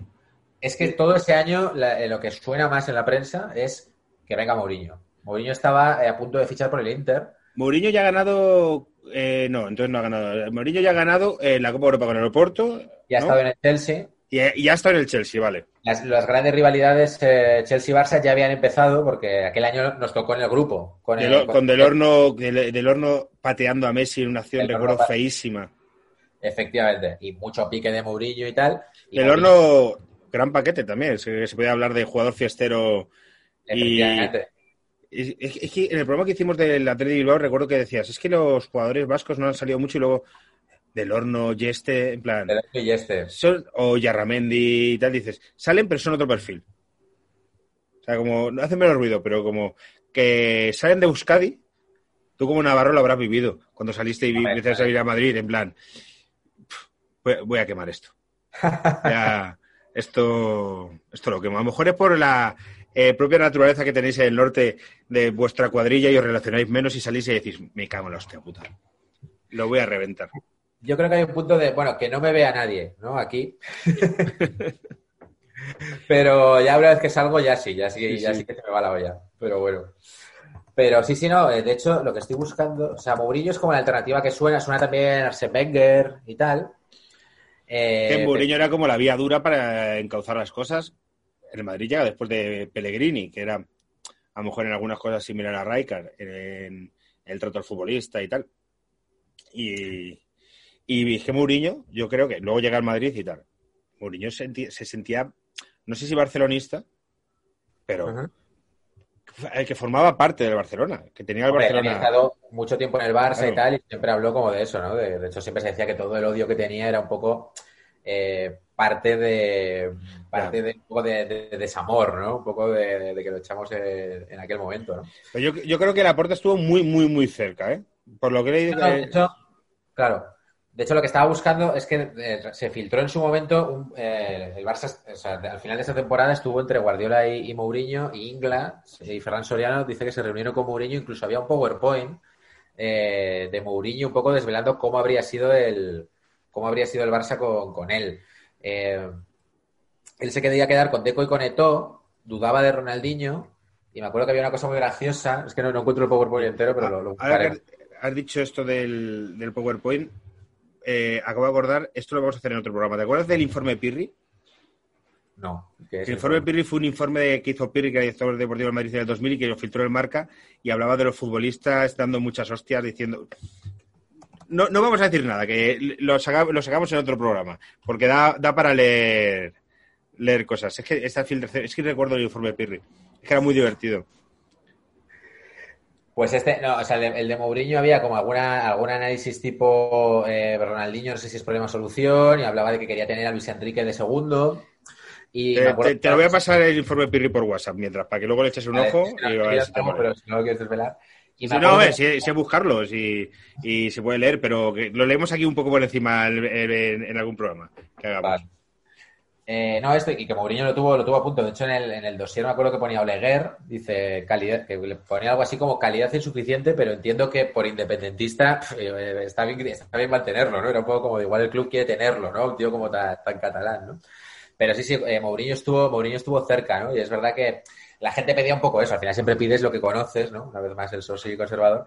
Y Mourinho metía esa, esa mano dura que era lo que realmente en aquel Barça eh, eh, se hacía falta, porque es que veías las, los cromos eran maravillosos, pero es que el Barça no corría, o sea, los, los partidos eran andando, el, el problemas musculares todo el rato, Ronaldinho polémica por si estaba gordo o no estaba gordo, o sea, eh, todo fatal.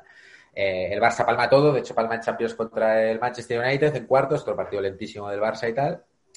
Y eh, esto, sale la, sale la historia esta de, de Mourinho, pero ojo porque se quiere cargar a la porta también en aquel momento. Hay pañoladas a, a la porta y ahí viene la célebre, la célebre eh, declaración de la porta con los peñistas de al loro que no estamos tan mal. Te acordarás. Tío, ¿no podemos ponerle eso? Pues yo lo encontré otra vez por aquí, a ver si lo, a ver si lo tengo otra vez. Porque muchas críticas vienen de hipócritas que dicen que son del Barça y no lo son. Y me están embaucando algunos de ustedes.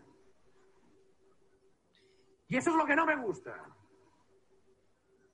Que los embauquen, que los engañen. Eso no me gusta nada. No caigan en la trampa. Que si no hacen ver que son del Barça, no los leería nadie ni los escucharía nadie. Ah, está cabreado. Bueno, está. Que al loro. Que no estamos tan mal, hombre. Es que es como la, la reivindicación más, más cutre de la historia. En plan, no es estamos bien, es no estamos tan mal. Pero también es como motivacional, ¿no? Cuando estás en la mierda es como, Sí, te lo- sí, sí. es como de, bueno, tío, eh, es esto, ¿no? no son esperanzas de estás bien, es una cosa de no estar tan en la mierda, ¿no? Sí, sí, sí. Eh, Tío, y- ahora que acabamos de aprender que eh, abri- abriendo YouTube entra el audio, tenemos que recurrir más a esto, porque no ha sido complicado, ¿no? Ha sido simplemente así como lo has hecho. Ha sido pulsar YouTube, 60 programas más tarde nos hemos dado, nos hemos dado cuenta de cómo, de cómo era esto, ¿no? Pero vamos, vamos avanzando poco a poco. Y ahora vamos aprendiendo cosas. ya podemos poneros esto.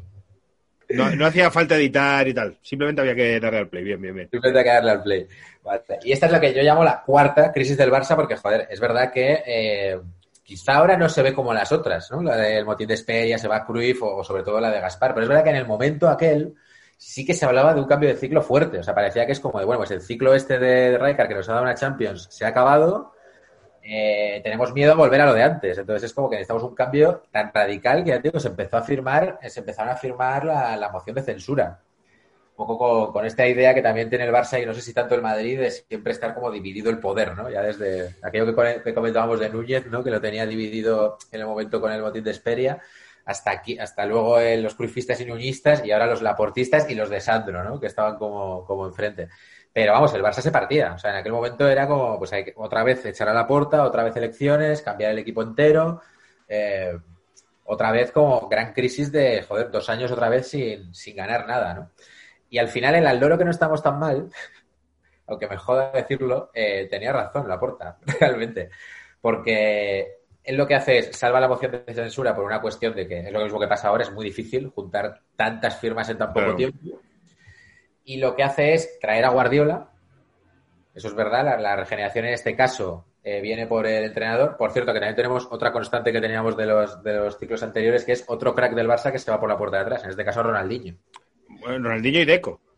Ronaldinho y Deco, sí, sí, sí. Vamos, como grandes figuras del Barça, digamos, de plan Laudrup y tal, de Ronaldinho que, que se va, que, que siempre se siempre se le atribuye esa decisión a Guardiola. Sí. Dicen, "No, Guardiola llegó y lo echó, pero es verdad que Ronaldinho, prácticamente toda la segunda parte de la liga, ya se está hablando de que hay que quitárselo de encima. Sí, es que es- no recuerdo que fuese muy traumático. Lo que sí recuerdo es que este se quería cargar también a Eto y no fue capaz y se lo cargó un año después. Claro. Que tenía. Y eso que Eto jugó y jugó bien. Claro, sí, sí, sí, porque yo creo, ahora vamos con esto, yo creo que todo fue más, más listo que estos dos. Ronaldinho, sí, o sea, ya desde mitad de temporada se empieza a hablar de un poco lo- los dos desguaces al que se puede mandar, que era el desguace AC Milán, que iba comprando tal, o el desguace Abramovich, que era el otro, el otro que por aquel momento que se compraba Shevchenko de vuelta, Anelka, no sé qué, entonces era como de, bueno, pues igual le colamos a este, ¿no? Al final se fue al Milán. Pero, pero es verdad que ahí el Barça, a diferencia de la, de la anterior crisis que hemos visto, sí tenía algo a lo que aferrarse, que es que Laporte tenía razón. No estábamos tan mal porque la columna vertebral del equipo estaba ahí. O sea, teníamos a Valdés, teníamos a Puyol, teníamos a Xavi e Iniesta y estaba Messi. Entonces, mucha tela, ¿eh? Mucha tela. Claro, eh, llegó Guardiola, que en un principio se sospechaba porque no había entrenado más que al Barça B y tal. Bueno, la, la historia que luego se ha repetido tantas veces, ¿no? Con, con Zidane. Eh, se cambia, es verdad que se- mucha gente opta más por el Mourinho y la mano dura y tal, pero bueno, al final tira de cruifismo la porta y tira de, y tira de Guardiola, su anterior rival electoral, recordemos, porque Guardiola iba con Bassat en su momento. Eh, y Guardiola es verdad que ficha ocho jugadores. Eh, no te sorprenderá si te digo que se cumple. Qué, qué guay que haya descubierto esa teoría, tío. Es súper guay. Fíjate, es ocho jugadores, un cuarto, leyendas del Barça. Viene Piqué, nos lo traemos del Manchester United, 6, millones de pavos. y algo así, sí, sí. Y viene Dani Alves, para mí el mejor lateral derecho de la historia del, del Barça. Para, para muchos, el mejor lateral derecho de la historia del fútbol. Para muchos. No seré yo el que diga que este señor, eh, hay nada bueno de este señor. Eh, no, no puedo. Es, es, es que es, el- incapaz. Eso, o está en tu equipo o lo tienes que odiar. Sí, sí, sí. Es, es- yo lo entiendo. eh, eh, entiendo que haya a más gente así en, en equipos. No, no puedo. Es, es que es, que es tan, tan, tan visceral lo mío con Dani Alves, porque cada vez que hablaba, cada- yo soy un mamarracho, pero cada vez que le veía vestido de mamarracho era en plan, mira, está el mamarracho, mira cómo van los premios. Que, ¿Cómo puedes ir así a los premios? ¿Cómo puedes ir ahí vestido que parece, pareces una cortina? Cosas así, que, no, que son irracionales, pues que vaya a los premios cada uno como quiera. Yo con Dani Alves, no- es buenísimo, es buenísimo. Buenísimo. Además sacó una última renovación eh, al Barcelona, un último atraco también. ¿Te acuerdas? La última renovación que pegó fue un atraco importante. Pero claro, luego, todavía atracó varias, o sea, atracó a la Juve, se fue al Paris Saint-Germain. Paris Saint-Germain, sí, sí. Colocándose muy bien Sí, sí. y, y ganando muy buenos contratos. Sí, un tío, Sí. un tío listo. Posiblemente el primer pelotazo de Monchi, pu- puede ser, ¿no? Yo de, creo que sí. de venderlo por 30, porque lo fichaste es carísimo, Treinta y pico millones, sí, sí, sí. de pico millones y lo ficharon ellos súper barato. Y yo Pero recuerdo a, a Dani Alves, ¿te acuerdas, tío, de, eh, con el pelo teñido de rojo y amarillo porque quería jugar en la selección española? Efectivamente. Sí, sí, porque quería jugar con la selección española, sí, sí, sí. Sevilla, sí. ¿Por, a por qué Boyan sí y a este no? Pues ya, tío, pues, eh, no- pues no sé muy bien por qué, por qué ocurrió aquello. Pero es verdad que, que la selección española con algunos jugadores se, se, se encierra mucho. Fíjate, Munir, que fue como, corre, ven, debuta. Claro, Y con otros, en cambio, los, los desprecia, ¿no? No sé, Dani Alves, fíjate, lo que habría podido ser. sí, sí, sí. Vamos, Eh, con, pues, en esa España triunfadora y tal, con todos sus compañeros, pues eh, el uno más. Y Messi, y Messi. Yo siempre lo he pensado. Lo que pasa es que con Messi nunca ha habido ninguna opción. Siempre tuvo muy claro que era argentino, pero a ver, el que el otro día lo hablamos, lo hablaron no sé dónde, ¿no? Que sí que hubo presiones ahí, ¿eh? Para que Messi lo fuera a la selección española, pero fue él que no quiso. Él sí, sí. rollo argentino y tal, y no. Eso hubiera Pero sido. argentino, que, que él como que se siente argentino y que, que además siempre ha sido su ilusión ganar algo con su, con su selección. Coño, y que es argentino, el tío es que es, es argentino, en plan, sí, tal. Pero bueno, Ansu Fati ya está, si debuta, bueno, esto lo estamos hablando un miércoles, hay que decirlo, Messi todavía no sabemos nada, y, y no te digo la alineación de la selección española, que me la mandan por un grupo de WhatsApp porque lloras, que es selección. Ayer, Ah. ayer estuve mirando un poco cuál podía ser y, hombre, es verdad Tío, que... bueno, solo te digo que han puesto a Jesús Navas arriba. arriba. Sí, sí, porque no hay más, o sea, bueno, te, te la digo y ahora, y, ahora, y ahora sigues con, tu- con los ocho fichajes de Guardiola. Es que Dicho es, eso, puede que cuando la gente vea esto, España haya ganado 0-7 y quedemos fatal, pero bueno. No, no, porque la alineación de Alemania es brutal. El equipo español es De Gea, Gallá, Pau Torres, Ramos Carvajal, Fabián Busquets, Tiago, Ferran Torres, Rodrigo Jesús Navas. Uf, Suena a equipo de Europa League, ¿eh? suena, sí, suena muy segunda fila, ¿no? O sea, Sí, sí, como- O sea, si el tridente arriba es Jesús Navas, que es lateral derecho actualmente, Rodrigo Moreno, que no mete goles, y Ferran Torres, es un chaval, es, es- es- es- es- recordemos que es un partido oficial contra Alemania, no es un amistoso. El tridente de arriba, igual gana España-Alemania. El tridente de arriba es un lateral derecho, el delantero del Leeds y un suplente del City. Ahora mismo. Tío, no, no podías describirlo de, de mejor forma. es- Es, es lo- eso es lo que es. Igual ganan hoy 0-9, ¿eh? pero lo que es es eso. Está la cosa, está la cosa jodida por ahí. no, antes ha salido la alineación de Alemania también, no, no me acuerdo, pero era una animalada, ¿eh? Con, con todo- Falta. Faltan los del Valle, ¿no? y falta- eh, no, pero eh, del, eh, del Bayern había Nabri y otro están. O, o lo ha puesto alguien como posible. No, no lo sé. Eh, que no quiero interrumpir tu teoría con esta chapa que de un Ah. partido que la gente ya habrá visto. Nada, que se cumple. Con Guardiola viene un cuarto leyendas del Barça, Piqué y Dani Alves, un cuarto es. jugadores, jugadores que hacen equipo, que son Keita y Pinto, el, el jugador que ha hecho equipo. A Pinto, este- a Pinto no le vas a meter en paquetes, de verdad. o sea, Pinto estuvo no sé cuántas temporadas, eh, ganamos copas con él y estuvo ahí el hombre haciendo, haciéndole compañía a Messi. O sea, jugadores, jugadores, cuando digo jugadores de equipo, no entro en la valoración de cada uno, de hecho, ahora vas a ver un claro ejemplo de eso, sino jugadores que se han quedado en el Barça a tiempo y han cumplido su función, digamos. Keita no salió muy bien y Pinto estuvo ahí por todo suplente una temporada. Y en la paquetada. Bueno, no, o sea, Pinto, Pinto estuvo con, con la tontería, bueno, pero. Una temporada larga, o sea, estaría cuatro o Eso, cinco eso, años o algo así. Sí, sí. Jugó finales de Copa y tal, o sea. La de Mestalla que se come el gol de Cristiano tiene mérito, de parte de mérito del gol es suyo. Claro, bueno, siempre nos lo preguntamos. Pinto, ganador de un Grammy porque produjo un disco de la niña Pastori que ganó un Grammy como productor. Cuidado con este dato random. Ojo, eh. Campeón de Europa y campeón de un Grammy. Esto poca sí, gente sí. lo puede decir. Maradona ni siquiera, pues no gana Europa. Pero Ah, bueno, estaba votando. estaba votando, sí, sí. Y, bueno, y la mitad de los ocho, paquetada. Que están Cáceres, Martín Cáceres, Enrique, ese jugador que no llega a debutar, Marc Rosas, que nos lo traemos, y mi querido Ah, Marc Rosas es una enorme boca chancla en Twitter y en, y en la prensa mexicana porque estuvo jugando por ahí súper nacionalista ¿no? y siempre y muy antimadridista, Marc Rosas. Sí, sí, sí, es como Sí, muy sí. militante de Sí. todo. Pero sí, sí, pero el tío está en México, ¿eh? O sea, es como. Me, me flipa todo, o sea, lo mejor del mundo yo opino de todo lo que pasa en España, Cataluña y tal, pero. eh, Pero vivo en México, en, Ca- en Cancún. unos dólares en Fox Televisión o algo así. Y Alexander Lev, que ya te digo, yo lo pongo en paquetada, pese a que a mí me cautivó el corazón, ya lo sabéis. Y siempre tuve muchas esperanzas, pero. Es que era prometedor ese chaval. Joder, es que yo le vi en un partido de Champions, creo que era Arsenal Chelsea o algo así. Hostia, es que era el centrocampista total este, tío. Yo veía que subía, bajaba, cortaba, cortaba el juego, luego arriba era creativo. Yo lo vi clarísimo, ese fichaje, vamos. Bueno, tan claro como Guardiola, que parece ser que fue como de cabeza a por él, ¿no? Pero bueno, eh, cumplió un poco lo que. En este año se ven varias tendencias, que es el del Sevilla no sale bien. Ahí están Daniel Alves y Keita, luego estuvo Adriano, luego estuvo Rakitic, siempre el, el- el aguinaldo de Sevilla no sale bien y el aguinaldo del Arsenal siempre sale mal. Ahí está Es verdad, es verdad, es verdad. Alexander Song, Cés Fábregas, o sea, Sí, sí, todo- mal, todo mal. Sí, sí. Pero bueno, total, pero vamos, a, lo que íbamos, que realmente los fichajes eh, pues siguen el porcentaje de las anteriores renovaciones, pero aquí no hace falta esperar un tiempo para encajar el equipo porque, uno, el Barça tenía la columna vertebral muy clara y un Messi en, en en explosión.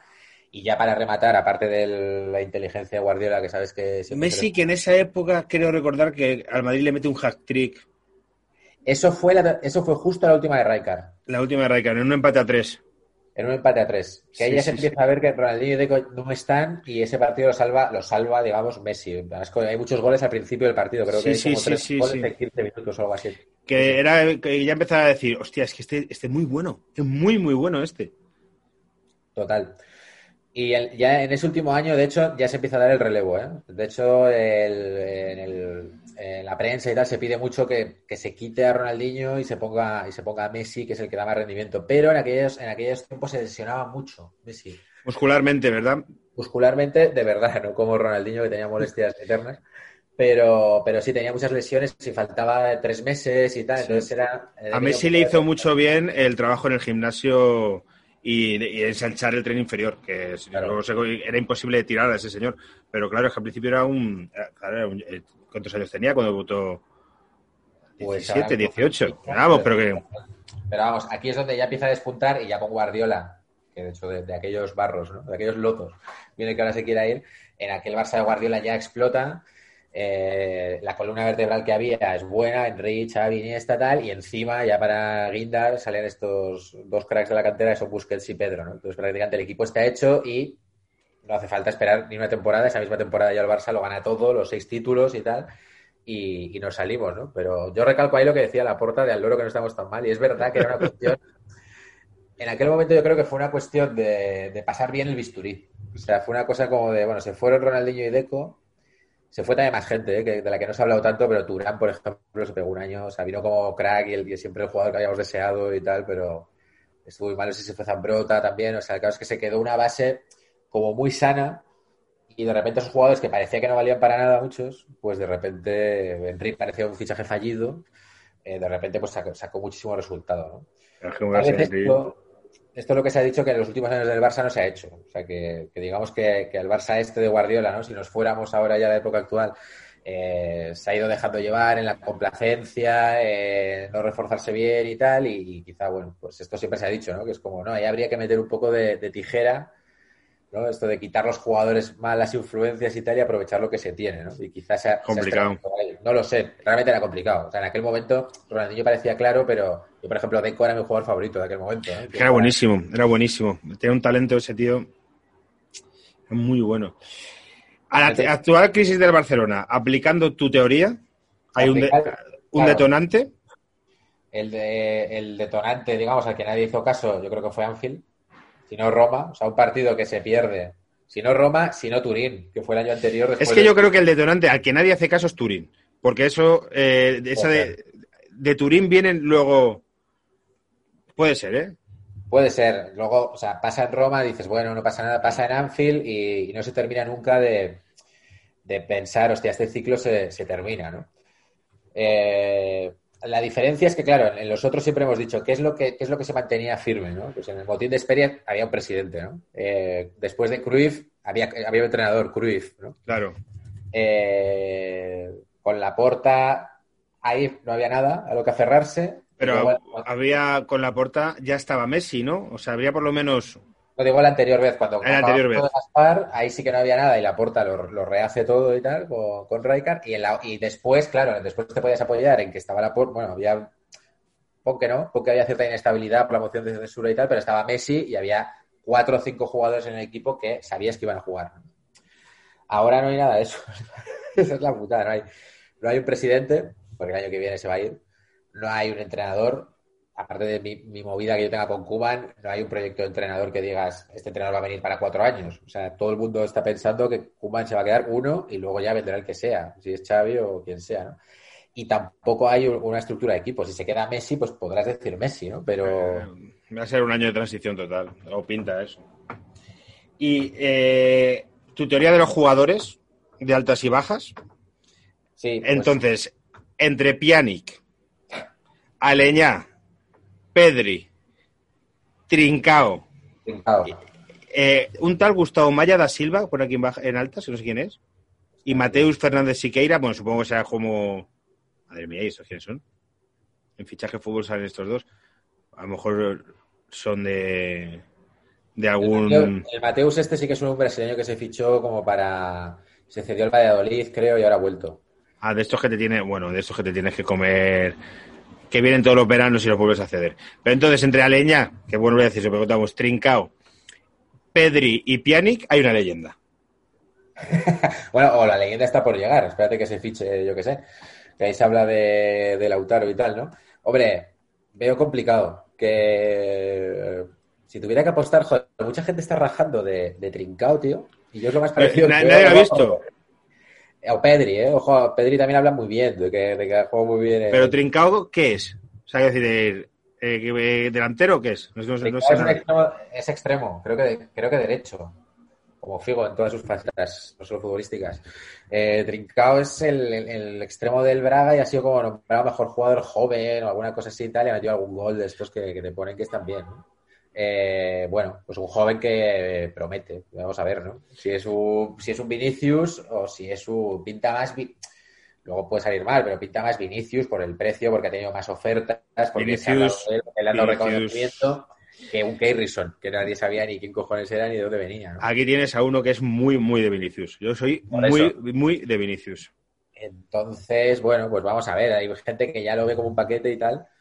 Yo creo que de ahí, de esos que me has dicho, si yo tuviera que decir quién, quién se va a quedar, yo en los que más confío, y creo que como yo muchos barcelonistas, es en los jóvenes. O sea, en Trincao o en Pedri, a ver si salen bien. Joder, macho. Luego, igual te, salen dos paquetes increíbles, pero yo creo que nadie ve a Pjanic como un tío que vaya a marcar una época en el Barça.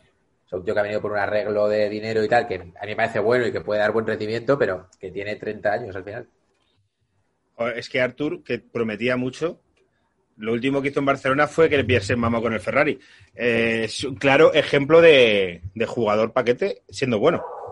Es que, es que eh, esta yo creo que es la de very best de las crisis del Barça. ¿eh? O sea, estamos haciendo grandes éxitos porque tenemos a jugadores contra el presidente, como en el botín de Esperia.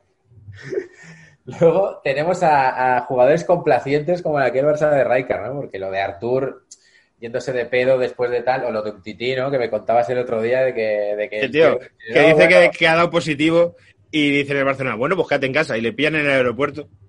Totalmente. O sea, que, que tenemos parte de complacencia, parte de, de, de ribo de equipo, de hostia, de, de, de qué cojo ya, porque todo se me ha quedado ya antiguo y tal, y, y está un poco, y esa parte un poco de, de la última etapa de, de Cruyff como de, hostia, de, de, los- de todos los fichajes parece que salen mal, tío, se ficha a Codro, sale mal, ahora se ficha a Griezmann, sale mal, o sea, hay como una especie de, joder, no nos sale nada bien, ¿no? Eh, yo de los fichajes del Barça espero que fichen algo más, de hecho estoy esperando para hacer mi fútbol ahí, pero a mí lo que más me ilusiona yo creo es Pedri Trincao, eh, Joder. pues, Allen. Pero vamos, yo creo que Piani, que es un jugador que yo creo nos da rendimiento, pero ¿qué tal? Wijnaldum, yo creo que no genera nada de entusiasmo. Tío, ¿qué, qué año, qué año que es? A ti lo que te ilusiona es Pedri y a mí Odegaard. O sea, ¿qué año? Bueno, pero sí, pero bueno, y con todo de Que no digo que Odegaard sea malo, ¿eh? que me parece la hostia, pero al final es un chaval que has tenido cedido, que es tuyo, que eso es lo, lo- Claro, que hemos pasado de Griezmann y Hazard, que ya, ya Claro. dices, joder, a Odegaard y Pedri. y a ver, yo creo que el Barça, no sé cómo se va a solucionar lo de Messi, pero no tiene pinta de que vaya a ir a por un fichaje muy... No lo sé, el, el Barça a veces tiene estas cosas, ¿no? Como, como cuando Rivaldo, ¿no? Que es como de repente, hostia, a última hora, ¿no? Te, a última, esto de los regalos de cumpleaños que se compran en el Vips a las 12 de la noche, ¿no? Que a última hora dices, hostia, que no he Que- comprado nada, ¿no? Que, ya, que se compraban, que ya ha quitado la tienda, pero sí, ha sí. quitado la tienda, pero anda que no he ido yo a cumpleaños y he recibido eh, pelis en DVD y libros de Taschen. Ahí comprados eh, a las 11 de la noche en el, en el VIP. Pues el Barça un poco ha tirado a veces así, ¿no? De fichar a Kluivert a última hora, de fichar a Rivaldo a última hora, pero es que ahora mismo no sé. Lo primero, no hay un nombre, o sea, se hablaba de Mané, 120 Joder, millones. Mané sería, sería, pero hay una cosa eh, que es cómo le vas tú, que es- yo creo que por lo que el Madrid no va a fichar. ¿Cómo le vas tú a los jugadores que les has bajado el sueldo diciendo, os voy a meter a, a un factor nuevo en el vestuario que ha costado tanto? Yo creo que el Madrid no ficha, uno de los motivos, o eso es lo que dicen, es porque si le ha pedido a la plantilla que se bajen el sueldo, porque no tienen, porque están hipotecados con el estadio. Entonces, si metes en el Madrid a un tío que nuevo en, pues a lo mejor los Ramos, Modric, Kroos no se lo, no se lo toman bien y ya entra mal. Y creo que puede ser así. No sé, yo creo que la diferencia con el Barça, o sea, es que el Madrid están asentados, pero el Barça ya han sacado, o sea, el 2-8 ha sacado todas las alarmas. O sea, decir, Que no lo pude ver. Alba está en el punto de mira de todo el mundo, entonces yo creo que ahí no hay un- no hay nada sentado realmente. O sea, se van a quedar Busquets y Alba de la vieja escuela, más ya veremos Messi. Y es que ya hay un convencimiento de que tiene que entrar Sabia nueva. Entonces, ni siquiera Gries- o sea, Griezmann va a confiar en que Koeman le ponga en su, en su sitio, ¿no? Pero yo creo que es que el Barça está buscando pues ese, esa chispa de ese Ronaldinho, de algo que te pueda venir, que, que te haga creer. Yo creo que en el Barcelona ya simplemente la salida de Suárez y jugar con un, de- con un jugador más le va a venir, que te, te cambia el equipo. Claro.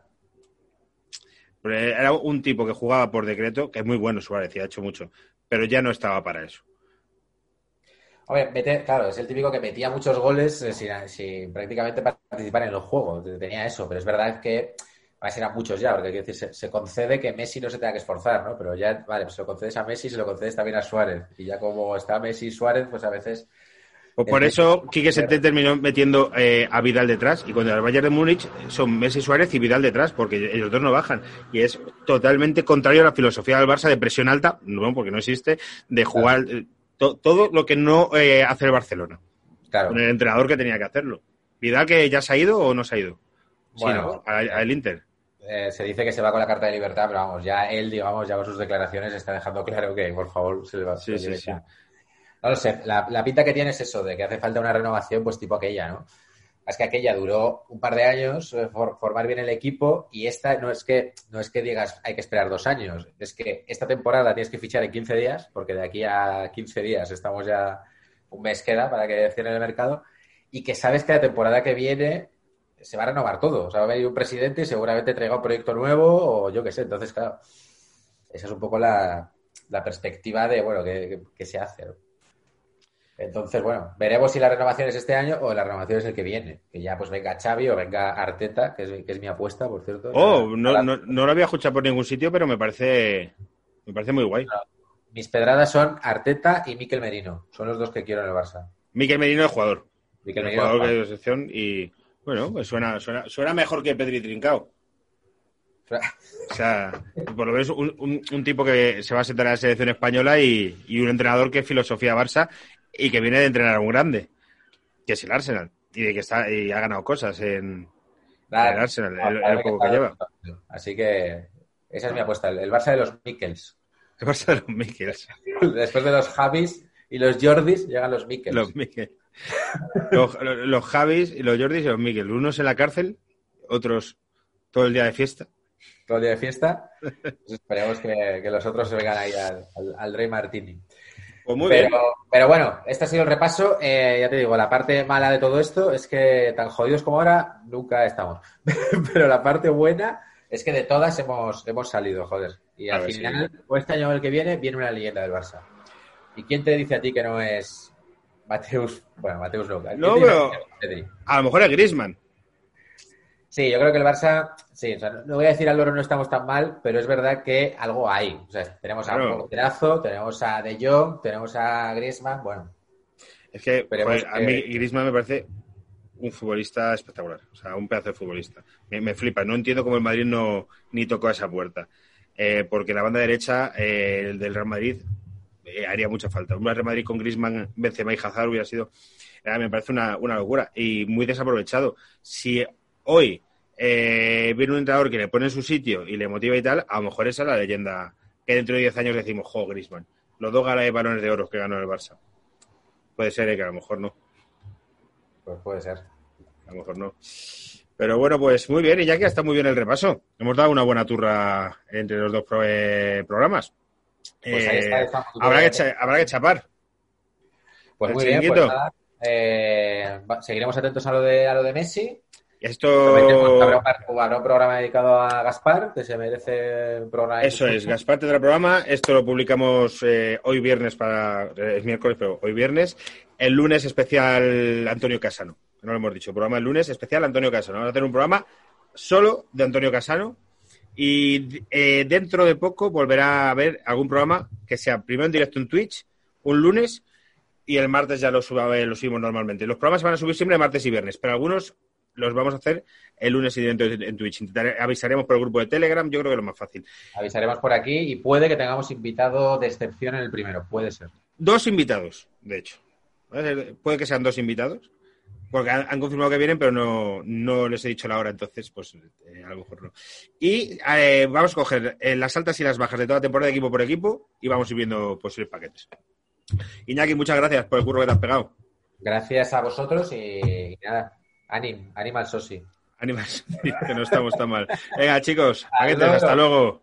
Eran muy malos, eran paquetes, si ellos pudieron, tú también puedes.